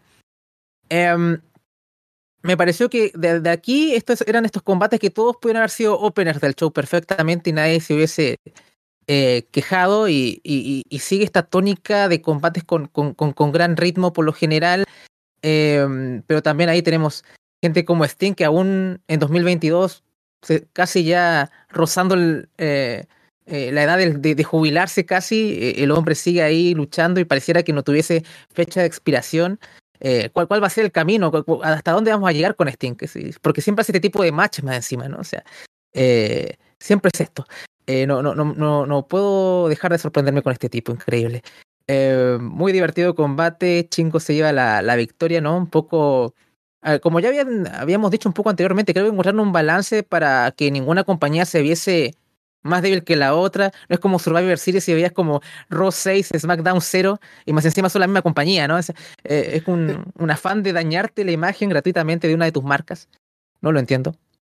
Pero en fin, Eh, me parece un combate demasiado divertido y a pesar de que lamentablemente hay cosas que no me gustan de, los box, ¿no? A veces estas cosas un poco de, de estos spots de, rajuñarse y todo un poco exagerados también. A veces no conecto tanto con eso, pero es una cosa creo que de gusto, ¿no? Es una cosa más de mí que algo que podría criticar. Va, más en el palar de cada, eh, de cada este fan, me imagino, ¿no? Así que no sé si decirle un punto abajo, ¿no? Sobre esta lucha, yo personalmente, después de esto de Steam, hubiese cerrado, hubiese dicho, venga, ya todos nos podemos ir contentos, hemos visto, hemos visto una auténtica demostración de este hombre. Y ya con eso ya me hubiese vendido Forbidden Door. ¿Qué, qué, talento Steam, qué, qué hombre. Y recordar esa etapa ¿no? en la que empezó a decaer en, en TN y uno decía, no, ya está, ya está mayor, ya empieza a notar. Y se fue a WWE y, de excursión y pasó lo que pasó.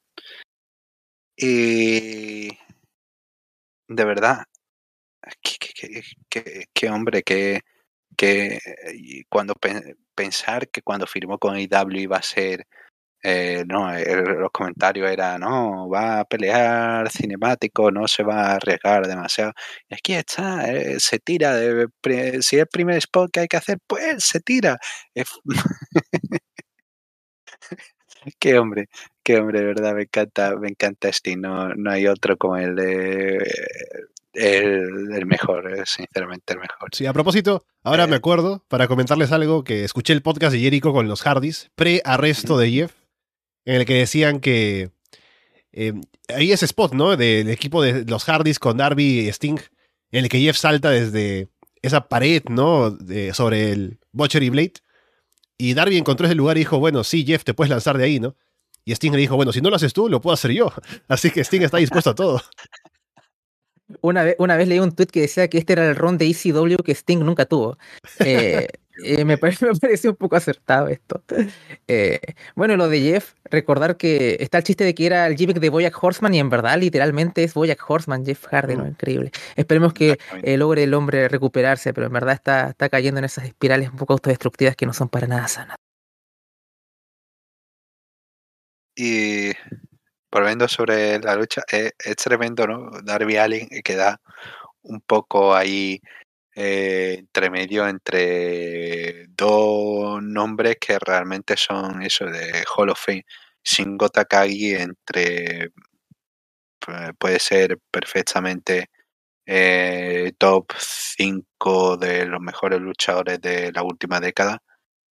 Y histórico en Japón. Y aquí está eh, máxima bueno máxima potencia cuando tiene que, que actuar y queda fantástico. Lo, bueno de Shingo Takai es que es un es un nerd del wrestling, ¿no? Él le encanta el wrestling, le encanta la historia del wrestling. Él se encuentra un poco, lo, comenta en entrevistas, me encuentro un poco descolocado porque me encanta mucho el pro wrestling, pero hay mucha gente a mi alrededor que no me gusta el pro wrestling, de, por ejemplo, los ingobernables en Japón. Eh, Naito es muy fan, pero solamente muy fan de New Japan. Y claro, eh, Shingo Takagi le eh, cantaba WCW, pues tiene que haber sido un sueño para él estar aquí con Sting. Y también otro comentario, 2022, el fantasma contra Sting. No pensaba que iba a tener esa imagen. Y mucho menos fantasma tirando los pezones a Sting. no pensaba que iba a tener esa imagen. Creo que con eso podemos cerrar Forbidden. ¿Qué es, ¿Cuál es el concepto? ¿Cuál es la idea de Forbidden? Esa y ya lo podemos dejar ahí en un cuadro eh, para siempre. Y sí, es una lucha que consiguió mantener el ritmo, consiguió elevar a la gente, consiguió que no decayera el, espectáculo. Y los packs con el fantasma fue una combinación genial. El tema de Hikuleo me hubiese gustado verlo realmente porque Hikuleo mejoró mucho. Tuvo una gran, gran lucha contra Jay White y si tiene el, momento, si tiene espacio, puede brillar, más que ser mero destructor, uh, golpe fuera.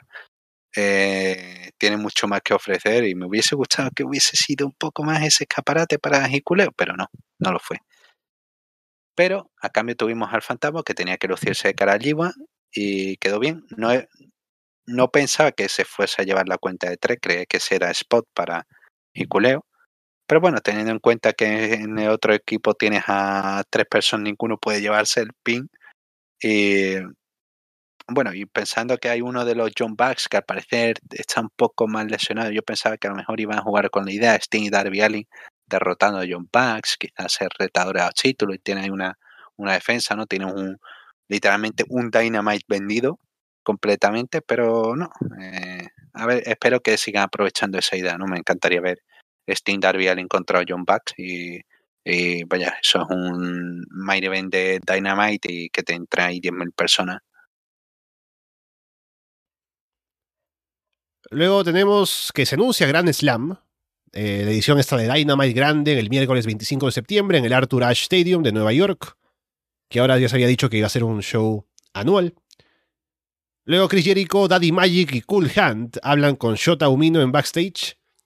Le dicen buen trabajo, ¿no? Que lo respetan y todo, pero para que Jericho le lance una bola de fuego en la cara al pobre Shota. Lo único que me decepcionó es no, la, la catchphrase, ¿no? O sea, que, que soy un mago, ¿no? Que te, que, que te tiene una bola de fuego porque soy un mago. Lo único que me faltó por acá. Eh, pero imagino que este es como punto suspensivo para, para tal vez Wrestle Kingdom o algo así, ¿no? O sea, eh, algo podrían hacer después de volver la mano. Algo leía al presidente de New Japan que estaba interesado en tener una secuela de esto, pero en Japón. Eh, no sé, armar cosas por ahí. Yo veo más a, alguna colaboración por ahí en Wrestle Kingdom y ver algo más de, de Chote y Jericho allá. Pero qué, sé yo, por lo menos me dio esa impresión. Puedo que esté con la percepción errónea, pero creo que es como construyendo cosas que podríamos ver ya en, en New Japan más que, en, eh, que acá en los, en, los shows de IW. Combate por el título mundial femenino de AEW, Thunder Rosa contra Tony Storm. Hay cánticos para ambas al inicio. Rosa aplica un golpe de Dustin Rhodes y hace el gesto de Goldust. Intercambian bofetadas, golpes, chops al pecho. Rosa toma el control. Tony va por el tornado DDT desde el filo del ring, pero Rosa la detiene y la lanza en un Northern Light Suplex en el piso. Tony lanza a Rosa en un German Suplex en el filo del ring. Luego el tornado DDT en ringside. Rosa aplica un Dead Valley Driver, remata con el Fire and Thunder Driver, pero cuenten dos. Que es bastante sorprendente, normalmente ese, finisher gana siempre. Rosa luego se concentra en atacar el brazo izquierdo, termina aplicando el Final Reckoning y se lleva la victoria. A ver, tengo, tengo sentimientos encontrados con este combate. No fue un mal combate, pero siento que tal vez no debió haber pasado este combate acá, o tal vez era el camino que yo me hubiese gustado, que era la triple threat con, con Britt Baker. Como que decía en, en Vice que, que retuviese Rosa y que el pin se lo, se lo llevase Britt Baker y que tengamos este combate con Tony en tal vez en un Dynamite, una especial de Dynamite, en, en un pay-per-view o lo que sea. Tampoco añada, este, añade mucho que este combate no sea una dinámica babyface contra Hill como fueron todos los otros combates que vinieron detrás. Eh, entonces para mí ya es un poquito, eh, si no tienes un feudo construido o una historia sólida, tener esta dinámica de babyface contra babyface es que el combate no es excelente, así como eh, algo que en verdad te, em, te dé un plus, eh, termina siendo aguas a pesar de que el combate pueda ser correcto o bueno, ¿no? Eh, entonces esto pasó, fue un buen combate, pero que no te dio ese extra y como eh, son babyfaces contra babyfaces, entonces eh, involucrarte en esto también es otra barrera más. Entonces ahí falla mucho. Entonces si hubiéramos puesto a alguien como Baker ahí en la mezcla, probablemente hubiese ayudado, quizás, no sé, o incluso por Star Power también. Em, entonces queda ahí un poco. yo también pensé que iba Rosa a, ganar por, por, el Thunder Driver. De hecho, ese, ese spot se vio duro, ¿no? Se fue un, eh, ca cayó fuerte Storm. Dije, acá eh, era todo. Y de ahí vimos a, a Rosa ahí sacando un movimiento de su mentor eh, Dustin Rhodes, que no sé si será su segundo finisher o un homenaje por ahí que ya eh, empezó a, a, notarse de mayor manera en su feudo con Serena Div. Um, pero fue eso, fue un combate un poco que estuvo bien, que, que, que, fue bien trabajado, que la gente, bueno, también reaccionó. De hecho, esta, la vi dos veces este combate.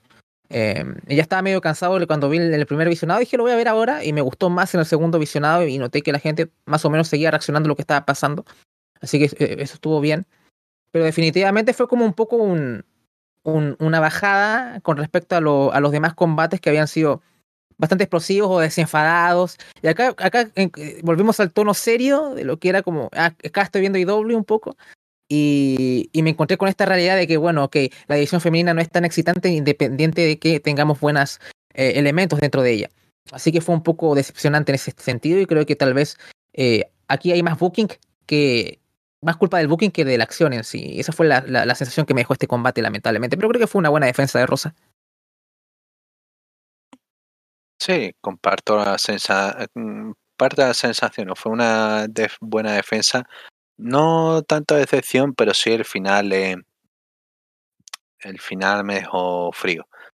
Eh, el público estuvo over, me gustó que reaccionaran muchas veces que en la lucha al campeonato mundial de mujeres de, de IW no hay, en ciertas ocasiones parece que no hay, el público le cuesta arrancar y aquí de un momento está muy divertido y quiere ver a Tony Stone, quiere ver a Thunder Rosa. Y este parece que es el encuentro perfecto ¿no? para establecer a Tony Storm como futura campeona, tan, para posicionarla así, ¿no? Tanto como le sirvió a Naila Rose con su encuentro contra Rijo y ha servido en otras ocasiones para posicionar a otra, otra luchadora. Y sí, es un encuentro en el que Tony eh, va un poquito remando contra corriente después de recibir bastante castigo, espalda, pecho. Y.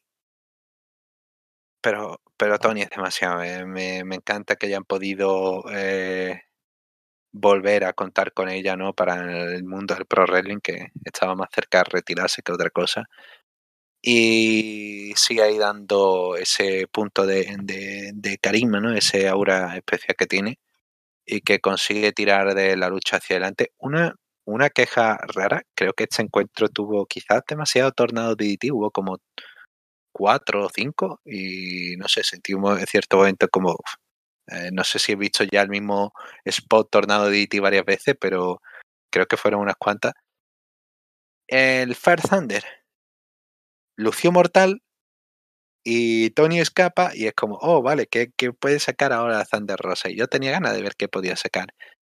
Y Tony Stone está ahí peleando, está, tienes el clima perfecto y llega el Final Reckoning y de verdad un poco de la nada me hubiese gustado que hubiese tenido un poco más de establecimiento ese movimiento que hubiese tenido algo más no de la nada no la influencia de Dustin Rhodes no sé qué no sé cuánto que sí hemos visto en otras ocasiones se ha comentado pero no sé me hubiese gustado que lo hubiese probado aunque bueno qué mejor momento no que un, un encuentro importante pero sí que se sintió un poco frío el público no reaccionó tanto que quizás si lo hubiesen vendido un poco más de pelea, si hubiesen peleado un poco más ese levantar a Tony, hubiese quedado mejor cerrada la lucha. Pero sí, como tal, es para hacer lucir a Tony Storm como futura campeona de, de IW y para hacer vender esa idea de cómo puede resistir y este aguantante Thunder Rosa y este es el nivel que hay. Sí, también me pareció que el final quedó en un momento que era más frío que el anterior final, que podría haber sido con el Fire and Thunder Driver, pero bueno. El combate estuvo bien, pero no, no fue nada especial dentro de este show, sobre todo.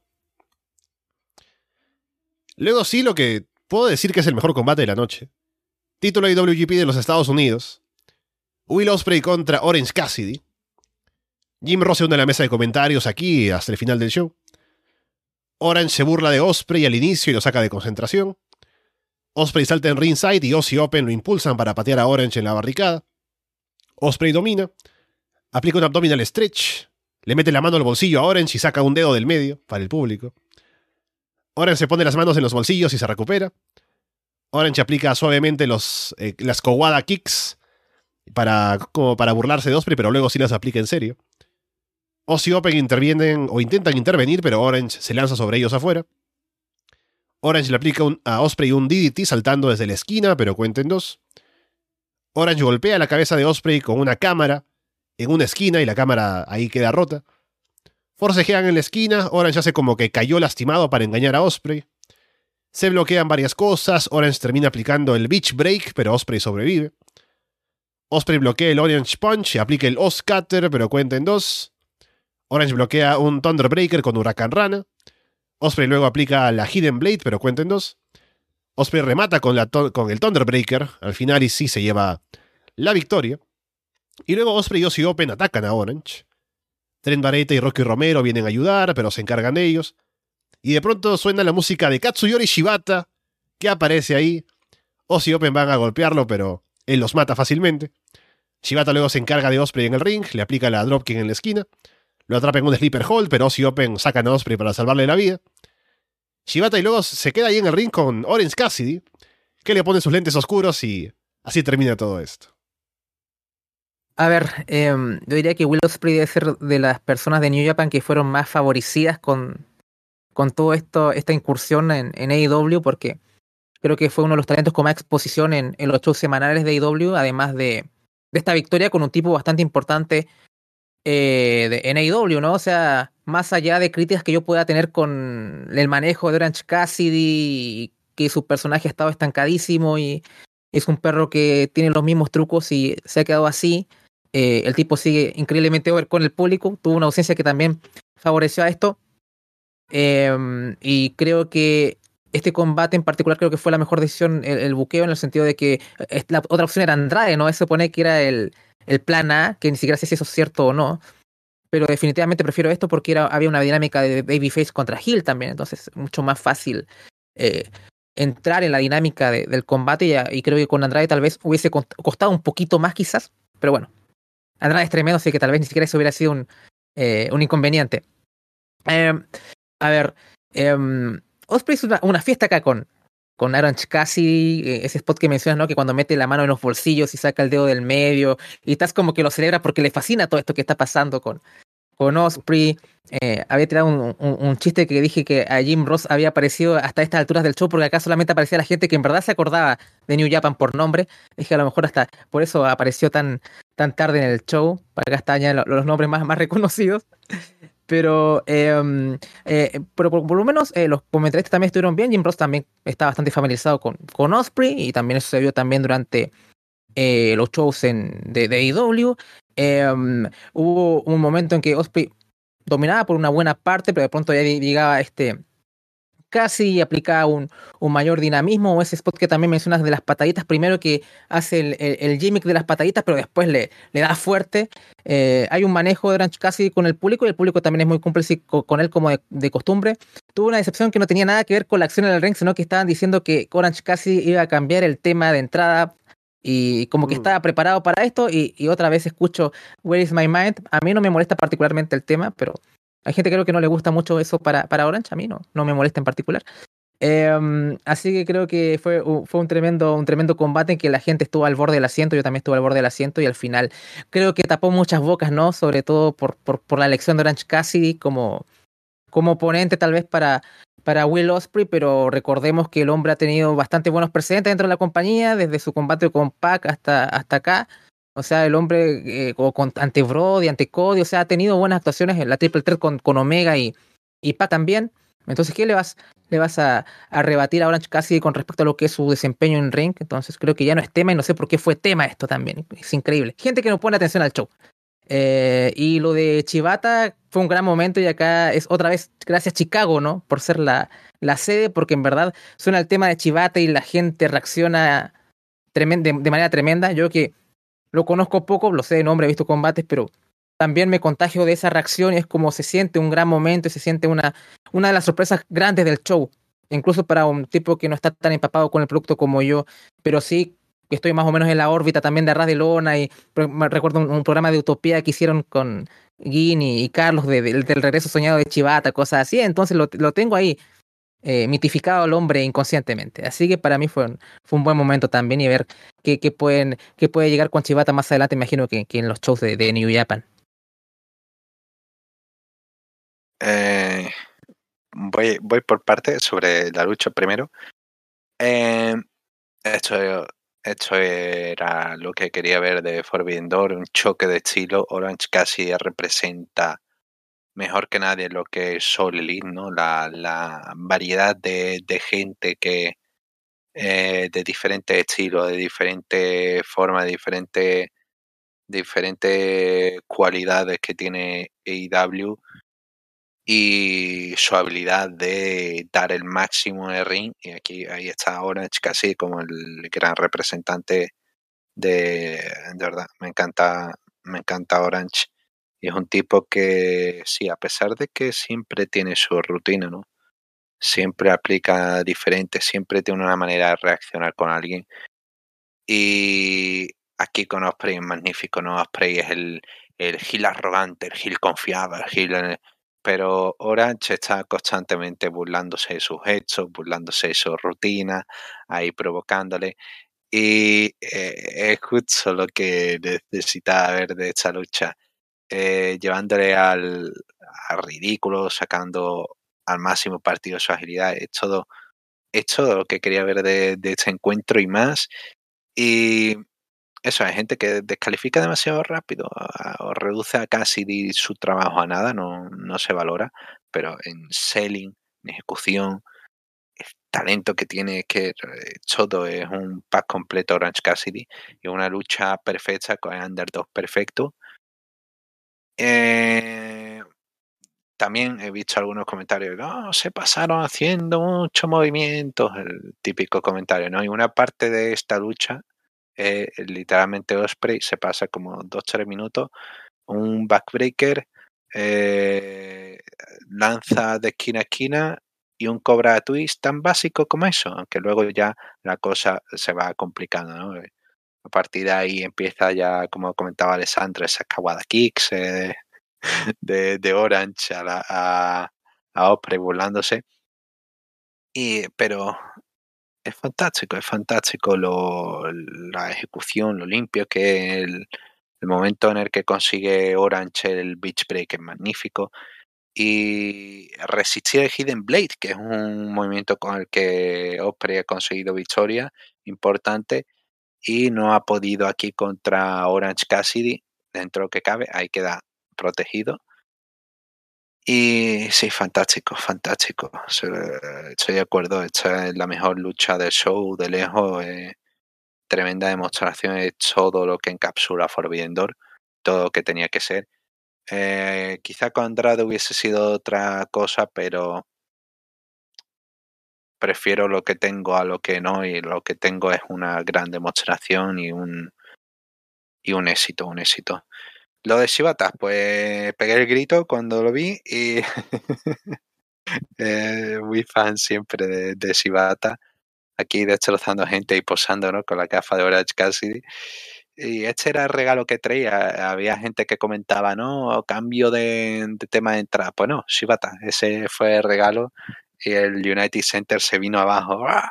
con, la aparición de Shibata. Muy, todo cierre perfecto. Es, maravilloso todo este segmento de show. Sí, también comentar que estaba viendo el show con mi novia, ¿no? Y ahora, a, falta de Cody en AEW, ya ha, decidido que Will Ospreay es el tipo mejor vestido del wrestling. Así que ahí está. Un poco más para ponerse over para el bueno de Will Ospreay. Y luego el combate que le puede competir a este en combate de la noche. Zack Saber Jr. contra el oponente sorpresa, nuevo miembro del Blackpool Combat Club, Claudio Castagnoli, con un gran recibimiento. Y apenas empieza el combate, Claudio derriba a Saber rápidamente con un uppercut y aplica el neutralizer. Parece que va a ganar, pero cuenten dos. Saber se concentra en atacar el brazo derecho de Claudio. La gente le pide un swing.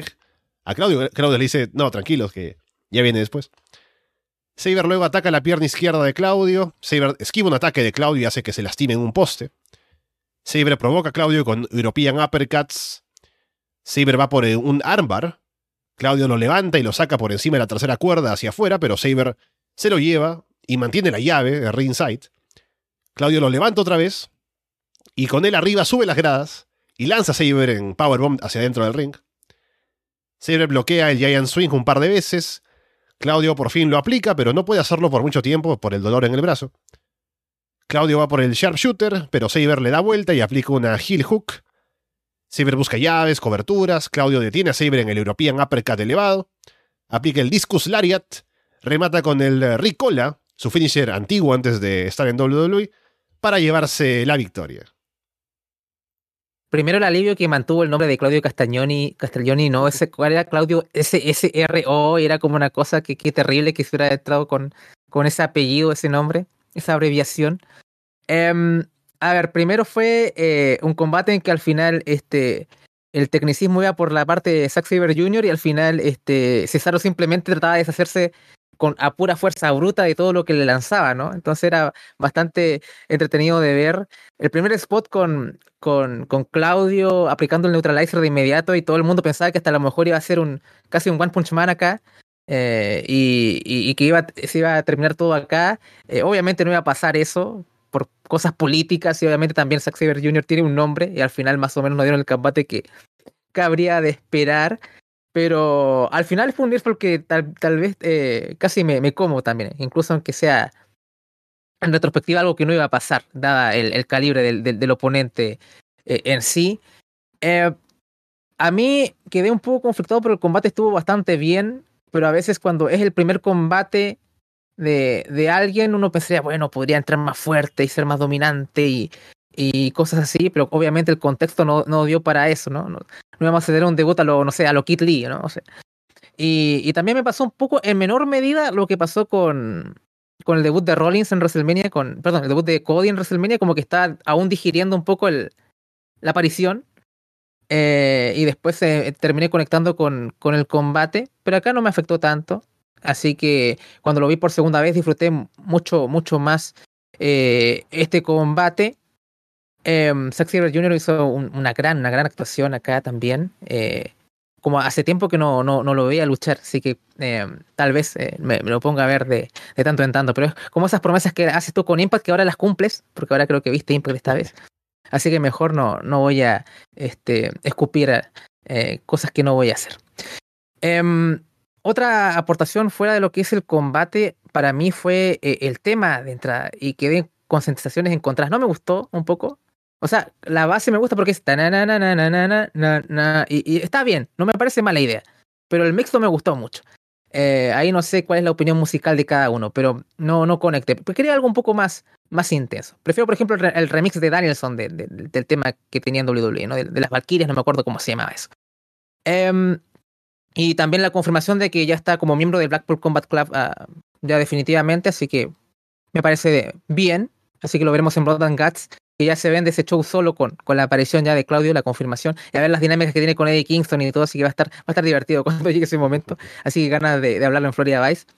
Así que sí, el combate me maravilló más en la, segunda, en la segunda ocasión que en la primera, pero me pareció que fue una, era lo que se esperaba, ¿no? Esta, este despliegue de técnica y fuerza por parte de, de, de y bueno, la pura técnica de Zack Saber Jr. Eh, ¿Qué más decir? Más o menos, eh, creo que cumplió expectativas. No, no dio más, pero cumplió expectativas y creo que nos fuimos contentos. Tal vez en un sentido de booking, como había dicho anteriormente, tal vez hubiera esperado algo más eh, short and sweet, pero no era, no era el momento ni el contexto. Así que bueno, fue lo que fue y creo que fue un, un muy buen combate y dentro de lo mejor del show. Fue el debut, creo que el perfecto, ¿no? La presentación que podía tener Claudio, sobre todo por el, el momento, ¿no? La, el primer minuto. El primer minuto va rápido con el neutralizer, ne, ne, neuralizer, como era en WWE. Sí, neutralizer. El, Yo me acuerdo porque como Suiza es un país neutral, él usa el neutralizer. Dios. Okay, okay, ok, ok. De hecho, seguramente fuera el tren de pensamientos que tuvieron cuando se lo pusieron. Sí, sí, sí. y el momento en el que lo usa, cuenta dos, y es como, no sé, yo al menos lo interpreté como está utilizando el finisher de su excursión por cuando ha estado pues, de excursión durante 11 años en WWE y es como, ¿no? Eh, es como, oh, vaya, esto ya no funciona. Yo interpreté así, fue como, oh, vaya, ahora es un movimiento más, es un, es un Claudio Castagnoli, no es un Cesaro y vuelve otra vez con, con su rutina de antes y ah, esto es lo que quería ver, esto era todo lo que, lo que podía esperar de la lucha. Había otras opciones que me hubiesen llamado también la atención, pero eso es César Claudio. Los 11 años de excursión, ¿no?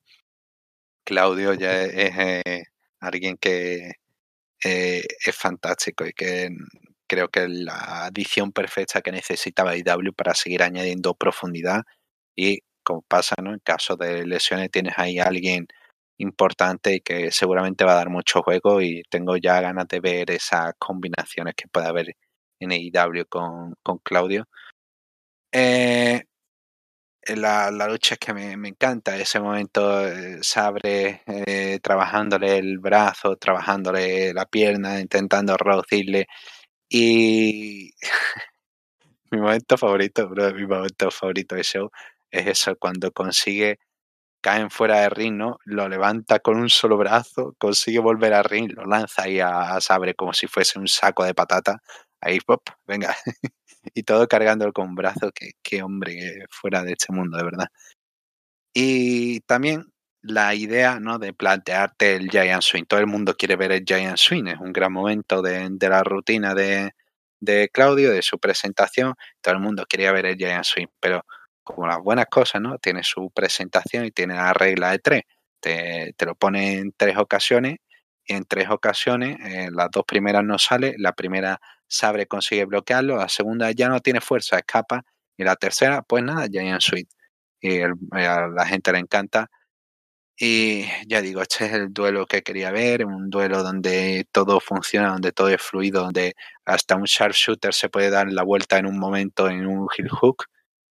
Y sí, todo encantado con esta presentación. Eh, Zack Sabre, a pesar de la derrota, queda muy buena posición, queda protegido, ¿no? Es alguien con el que lo ha llevado al límite y ha sido una lucha muy igualada. Y sí, esto, esto es lo que quieres buscar, esto es Pro Wrestling, es que estoy encantado. Sí, muy contento ahora con Claudio en AEW, con todo lo que puede hacer ahí. Así que veremos. Y ya que es parte del Black Combat Club, no se va a perder tanto como otros debuts. Mm. Y gente que está entrando al roster, así que bien por él. Combate por el título mundial peso pesado IWGP. Jay White defendiendo contra Kazuchika Okada, Hanman Page y Adam Cole. La gente ya se levanta a aplaudir antes de que empiecen a luchar. Y se levanta en serio, o sea, se ponen de pie y se ponen a aplaudir. White y Cole salen del ring como para dejar luchando a Okada y Hanman, pero Cole saca a Hanman del ring y White ataca a Okada. White y Cole se quieren poner de acuerdo afuera, pero van por ellos. Cole y White le aplican un doble suplex a Hanman en la rampa. Cole y White luego dominan a Okada en el ring. Hanman salta en un moonsault desde la esquina, pero Cole lo atrapa con una super kick en la cabeza en el aire. Okada salta por encima de la barricada sobre White y Cole afuera. White en un momento tiene a Cole solo en el ring, pero no lo ataca.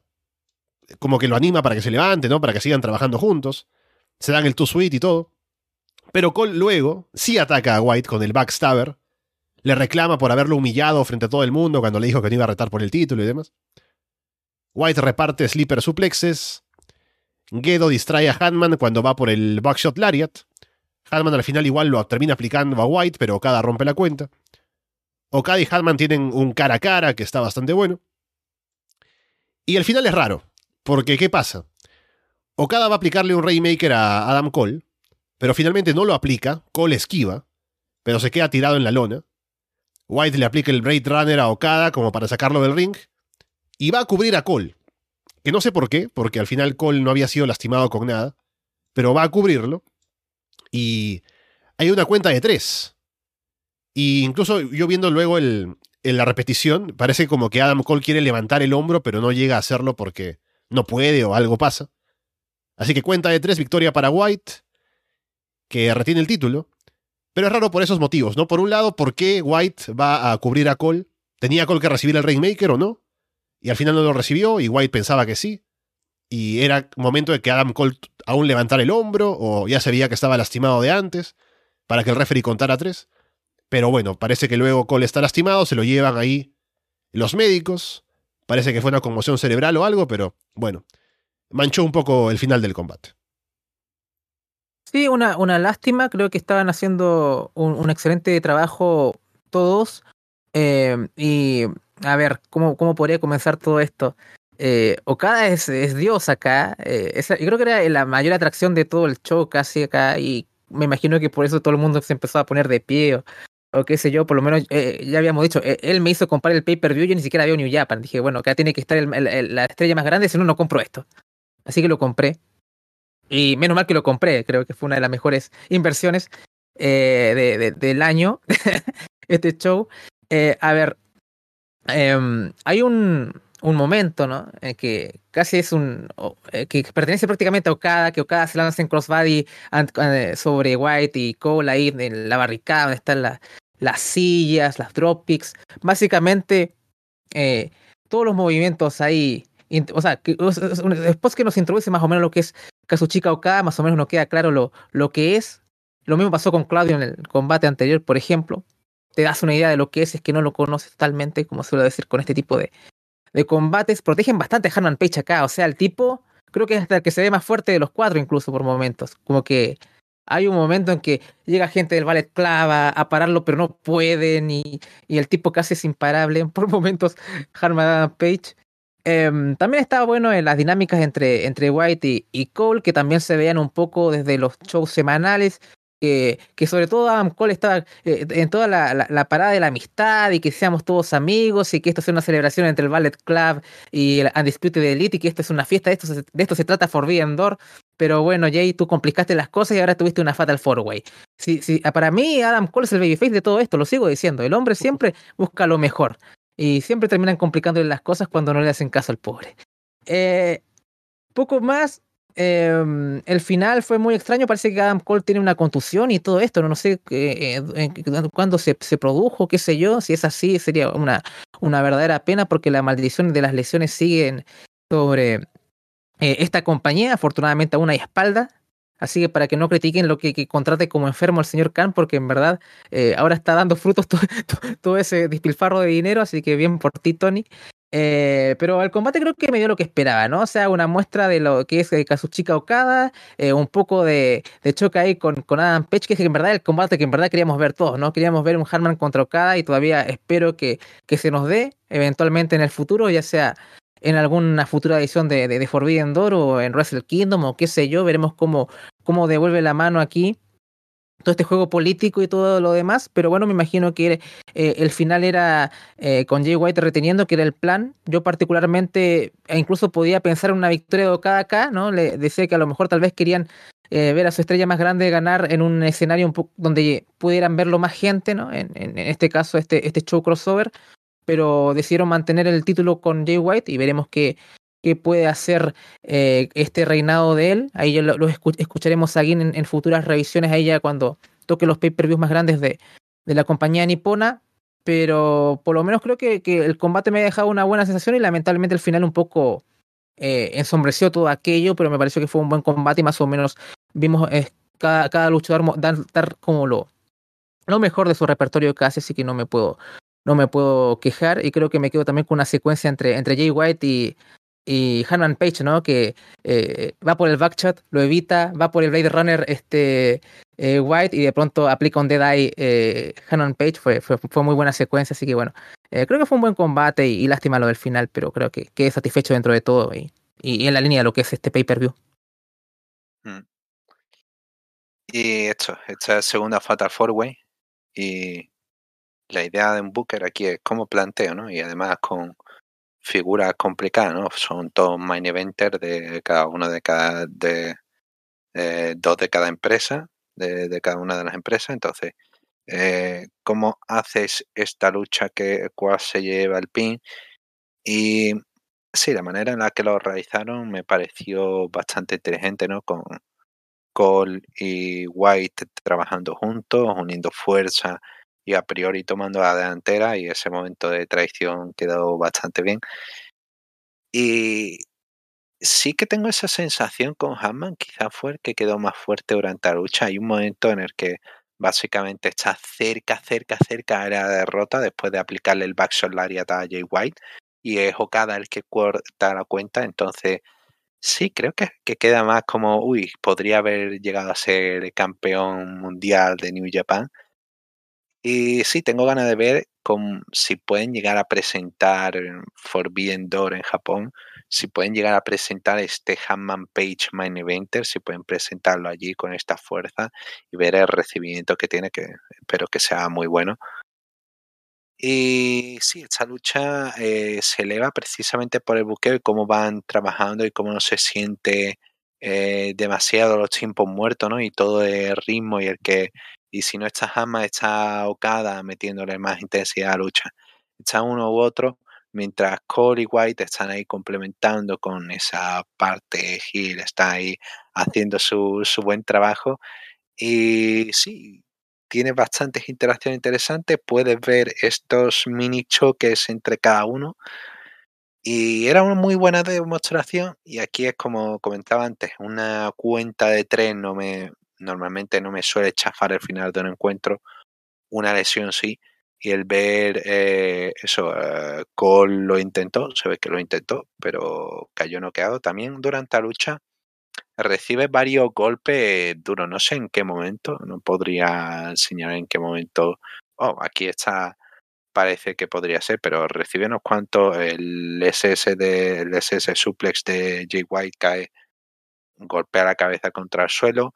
En el reverse neckbreaker de Okada cae un poco mal y no sé, hay varios momentos en donde podríamos decir, no, quizás la, suma, ¿no? El cúmulo de todo esto al final llega la conmoción y, y sí, parece que será al final, ¿no? Cada rematando con Remaker y Jay White le roba la cuenta de tres, pero queda al final ese es raro que está noqueado Adam Cole White corre rápidamente y al momento hace, eh, después de, mientras está haciendo la cuenta, mira al árbitro y le da el aviso de estacao. Y ya, y ya avisa y ya eh, todo va por su curso, pero es curioso, es curioso ah, este encuentro y me hubiese gustado que hubiese tenido ese final de altura que, que podía haber, ah, me queda ahí esa sensación, ¿no? Pero igualmente fue una, línea generales fue una buena lucha y nos quedó parece que quedó el post-match, ¿no? Hay alguna foto de lo de, eh, bueno, el tema de que parece que los John Bucks se acercaron más a Hammond durante un momento que a Adam Cole eh, después de la lucha. Entonces, continuando con esta historia que tienen hacia adelante. Eh, sí, encuentro totalmente divertido, una pena de final y dan ganas de ver más cosas y eso qué pueden hacer, ¿no? El planteamiento y si podemos ver de manera realista choque Hanman contra Okada que no acabe en empate al límite de tiempo. Con eso vamos al main event, título mundial interino de AEW. Yo Moxley contra Hiroshi Tanahashi.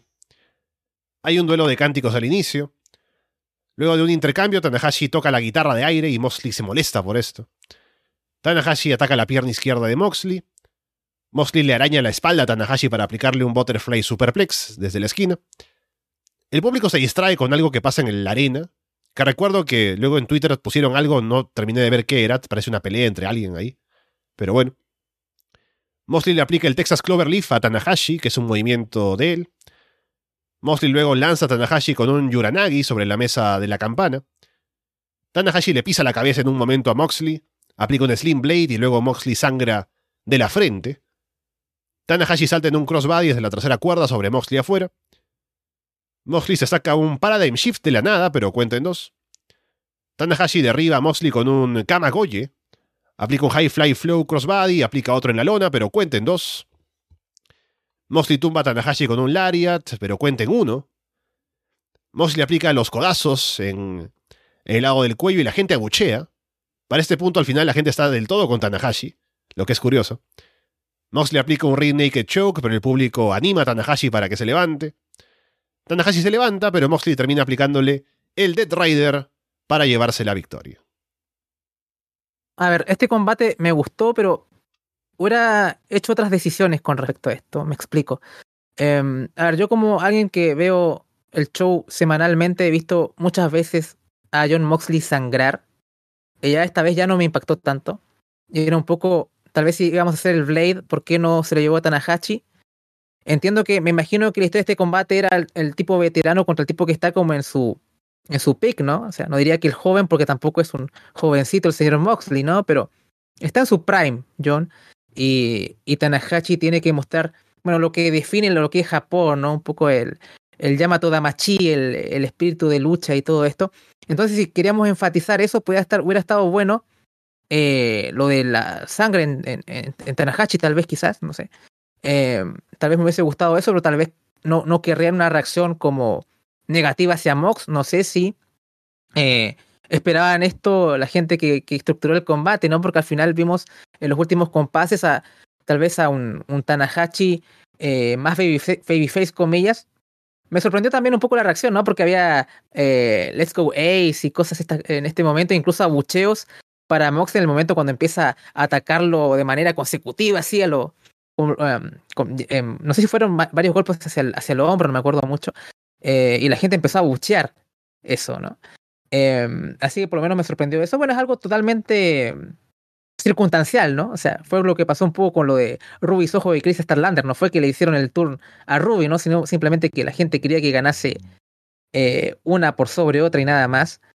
Eh, así que me hubiese gustado tal vez que si hubiese un, un Blade Job eh, hubiese sido para, para Tana.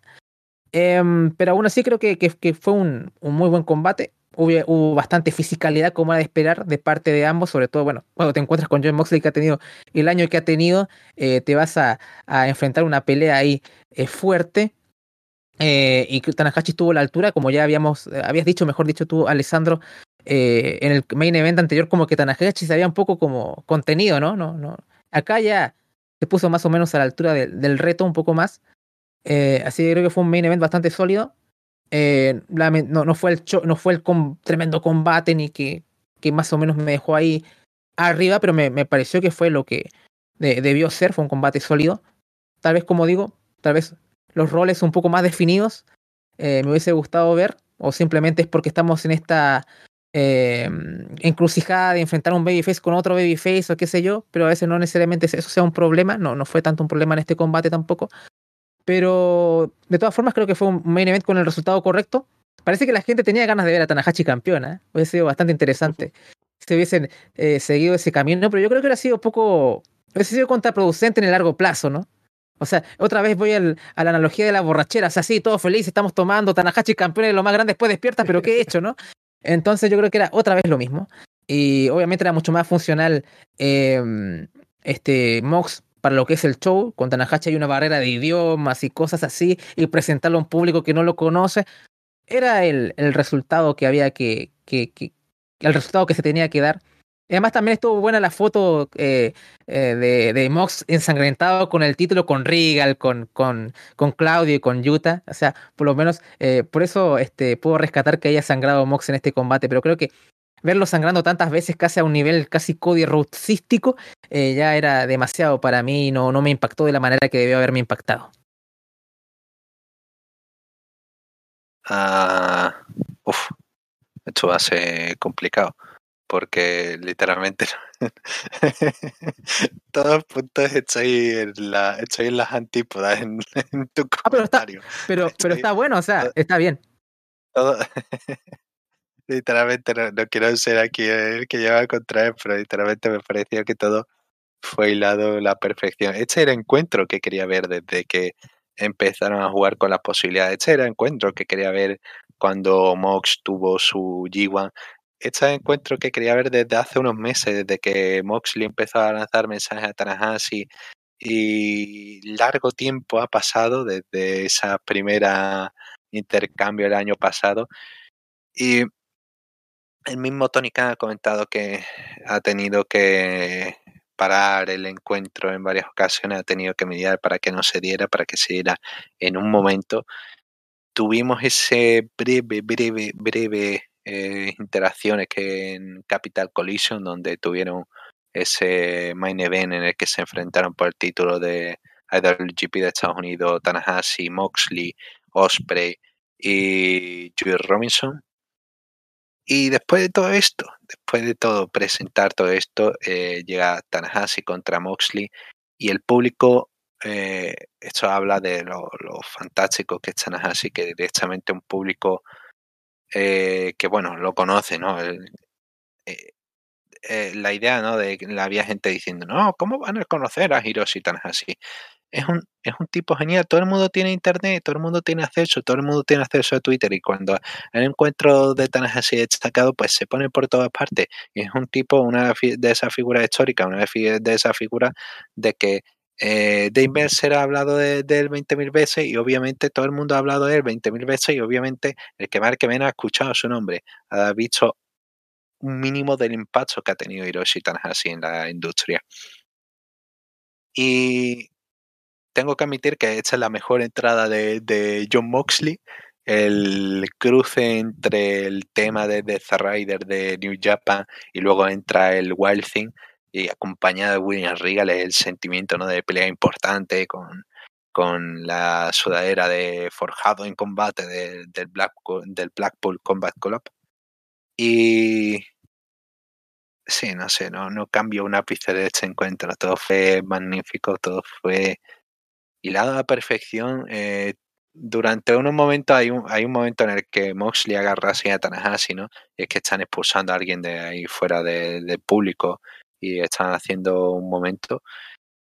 Pero ya digo, el encuentro está llevado a eso de mostrarte de que Tanahashi está, a pesar de que no está en su mejor momento, ¿no? ni de forma y físicamente su mejor año ya pasaron, pero sigue ahí a tope de la, tope de la montaña y arriba del todo y sigue eh, empujando un encuentro, sigue empujando a Moxley hasta el límite, eh, sigue sin darle un momento de, respiro y Moxley intenta burlarse de, de Tanahashi, ¿no? Interpreto con esa burla con el, Texas Cloverleaf, que es movimiento de firma de Tanahashi. También conociendo a Moxley, que es eh, muy fan de la historia de New Japan, ese STF, Masahiro Chono, y no sé, esos éxitos. Y todo es un encuentro perfectamente hilado para venderte esa, ese choque Ace contra Ace, pero Moxley asume un poco ese papel brevemente de ¿no? El público eh, hace el tour y va con el, con el babyface, con el, el más babyface posible con Tanahashi, y quieren ver a Tanahashi campeón, y es una pena de que realmente no le dieran al final porque llega ese, esa, tienen esa gana ¿no? de ver el de ver a Tanahashi campeón. Y el momento en el que sangra Mox, creo que es porque sangra, eh, bueno, aparte de que sangra después de un Slim Blade, parece que visualmente está sangrando después de recibir un Slim Blade, pero es cuando eh, Tanahashi imita ¿no? el Blackpool Combat Club y le pisotea en la cara a Moxley, se ve que ahí le, hace un poco de sangre aparte del Blade Job, pero la justificación no sería esa, pero Sí, vi el comentario por Twitter y digo, vale, hay, gente que también le hizo gracia el, la idea de, oh, has recibido un Slim Blade y toda la sangre en la cara. Como el movimiento más inofensivo que, pueda, que puedas hacer, ¿no? Oh, has recibido un close line y ahora se va un momento la cámara, dentro, en un par de segundos después, toda la cara llena de sangre ahí, echando. Había un videojuego de WWE que pasaba eso, aplicabas un neckbreaker y luego sangraba de la cabeza el otro, ¿no? Maravilloso. Y sí, Moxley tiene que ir al límite a, por Tanahashi, tiene que, que reducirle y nada, fantástico. La, la recha final, todo encuentro de capsula e, esa lucha que quería ver y queda un John Moxley en una gran posición y lo que se necesitaba. Yo creo que Tanahashi hubiese servido como eh, campeón interino, al menos tiene hacia adelante ese encuentro contra CM Punk, ¿no? Eh, siempre ahí presente. Y hubiese sido una buena idea en el tema de que, bueno, durante el G1 tiene casi todos los miércoles disponibles de agosto, entonces hubiese podido seguir apareciendo. Y le pones un manager, si no puede hablar inglés bien, que él lo intenta, el pobre, pero si no puede hablar inglés, le pones un manager, le pones a alguien que, que haga de que, que haga de hype man, ¿no? De, del hombre que, que, da emoción de que ah, vende el espectáculo y lo tienes ahí vendido a Hiroshi Tanahashi, la sensación japonesa. Ah. Em, sí, es algo que IW sabe hacer bien, el implementar figura del manager. Entonces no, me hubiese parecido mala idea de tenerlo ahí y tienes un all out o tienes un gran slam y podías hacer esa oportunidad, ¿no? Sin pan contra Hiroshi Tanahashi. Pero también admito que eh, lo que ahora mismo necesitan es un gran nombre que esté allí en Estados Unidos, que esté disponible y que sea figura, la figura que estuvo ahí al frente de IW durante la pandemia, ¿no? John Moxley. Y es otro que durante tiempo de necesidad, pues vuelve a estar ahí y disponible y tiene ahora tónica, pues tiene salvado otro pay-per-view, tiene salvado otra situación, ¿no? Porque tienes ahí en el futuro John Moxley contra CM Punk, unificación de título, eso te vende, te vende cualquier recinto, vaya, al menos la, la imagen que yo tengo del poder de draw que tiene CM Punk y, y Moxley, me parece que es encuentro que puede atraer a mucha atención del público americano. Eh, dos de los mayores nombres de IW chocando frente a frente, título contra título. Me parece que ahora mismo tienen el mayor programa, uno de los mayores programas posibles y a ver si pueden explotarlo. Y bueno, sobre el final, comentamos sobre. ah, sí, bueno, ahí. Hay un brawl, ¿no? Entra la gente del, de la JAS, entra Claudio Castagnoli a explicar el Giant Swing, ahí Angelo Parker. Pero es como venderte el Dynamite, ¿no? Para Blood and Guts y poco más. Así que bueno, sí, ahí estuvo eso, pero. O sea, me gustó el final del, del, combate, ¿no? Bonita la coronación y todo. También, por cierto, estaban hablando de que ya viene el duelo, ¿no? De Moxley contra CM Punk, asumiendo que Punk no va a estar fuera de mucho tiempo, aparentemente. Así que habrá que ver eso. Pero sí, el, el post-match como que no me, no me dio mucho porque era como que hemos visto mucho brawl de cara a Forbidden Door y otro brawl más ahora de cara al siguiente Dynamite. Sí, lo mismo, nada que agregar. Así que bueno, estamos ya en dos horas de programa, así que vamos cerrando por ahora lo que fue la Forbidden Door. Así que ha sido un show que hemos disfrutado bastante, como lo podrán ver. Y a ver cómo sigue este proyecto para siguientes ocasiones. Parece que van a querer hacer más ediciones de este show. Posiblemente en Japón también. Lo comentábamos en el directo, a ver qué tal el público de Japón estará interesado en ver un show con gente de AEW. Pero bueno, estaremos aquí para comentar todo lo que vaya a pasar. Primero con Andrés, como siempre, hablando en Florida Vice sobre lo que pasa en AEW, así que si no están en el Patreon, únanse para escucharnos semana a semana y también para escuchar a Andrés comentando el otro show A del wrestling que es NXT 2.0. Por supuesto, ya los niños se divirtieron con, con Forbidden Door, ahora los adultos, los adultos, pero los adultos mayores se divierten con, con NXT 2.0 que se emite esta noche. Va a ser, bueno, siempre es un, eh, el mundo fascinante de, de Shawn Michaels en, NXT. Em, bueno, yo me lo pasé bastante bien haciendo esta, esta reseña, porque creo que con Guino nos, nos había tocado la oportunidad de reseñar algo por lo menos, así que es un, una primera vez. Tal vez creo que hubo un, un awards por ahí que, compartimos, pero esta es la primera vez que hacemos una reseña, así que ahí eh, tachando en mi lista como Cody Rhodes de gente del staff con la que he compartido este escenario, comillas. Y bueno, ya este para Florida Vice se viene fuerte con respecto a lo de mm, del Blood and Guts, ¿no? Yo eh, creo que con la presencia de, Claudio Castaglioni eh, siempre me cuesta este, este, pronunciar ese apellido y no es difícil de pronunciar, pero bueno, lo practicaré para el día viernes, me imagino. Así se vendía solo, así que para mí el brawl sobraba. Y sobre NXT 2.0, eh, hoy hay show, así que probablemente mañana grabemos, así que puede que se publique mañana o el jueves, ahí veremos qué, qué termina pasando. Y como ya había anunciado, creo que la reseña de Great American Batch irá en abierto la próxima semana, así que bueno, hay combates interesantes, así que lo, lo iremos comentando cuando, cuando toque. Así que nos estaremos viendo hasta ese entonces, porque no voy a estar el sábado para Morning the Bank, ya di, di mi, mi licencia médica para, para no, no asistir ese show. No es porque fuese horrible y nada por el estilo, ¿ah? no, no, no, no es que esté huyendo encima de. elevada. Sí. Eh, encima elevada, siempre encima elevada. Así que imagínense, además no me puedo excusar, además reseño el territorio de desarrollo de WWE, así que imagínense. Em, así que nos estamos viendo en Patreon sobre todo y, y ya para Great American Bash la próxima semana.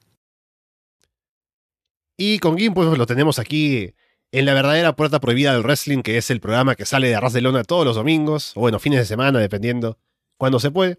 Hablando de New Japan Strong, NWA, ¿no? Valientemente hasta ahora. No escuché la última, aún no escucho Puerta Prohibida del pasado fin de semana, así que no sé si aún estás con ganas de retirarte, pero a ver cómo sigue todo eso, Gin. Estaremos aquí de vuelta para hablar de lo que pasa en New Japan, eh, como siempre. Sí, en el último programa comenté que no retirarme, pero sí un descanso, un descanso de al menos unos meses de, de verlo. Es complicado, es complicado de ver el show y más con las cosas que siguen pasando de ah, los traumas de Vietnam, ¿no? De, de peor que peor producto que, que haya visto en mucho tiempo. Y sin exagerar, intento ser positivo. De verdad que intento ser positivo, pero es complicado de verlo. Y sí, estaremos ahí en puerta prohibida y sí, tenía mucha ganas también de compartir, ¿no? de aprovechar, tener la experiencia compartir un programa aquí con Andrés y siempre es un placer estar con, aquí también contigo, Alessandro. Y nada, estaremos comentando lo siguiente de New Japan Strong en Puerta Prohibida con esa coronación de Fred Rosser, con esa gran rivalidad contra Fritz y Tom Lawlor y con algunas cositas más que iremos comentando. Entonces, sí, eh, nos seguimos al tanto. Sí, solo avisar que ahora Walter me ha dicho que no va a poder estar para grabar Monday Night, así que a ver cómo lo acomodamos, tal vez para otro día de la semana o ya, ya veremos, pero bueno. Con todo eso dicho, por ahora los dejamos de parte de Andrés Bahamonde, Guim y Alessandro Leonardo. Muchas gracias y esperamos verlos pronto.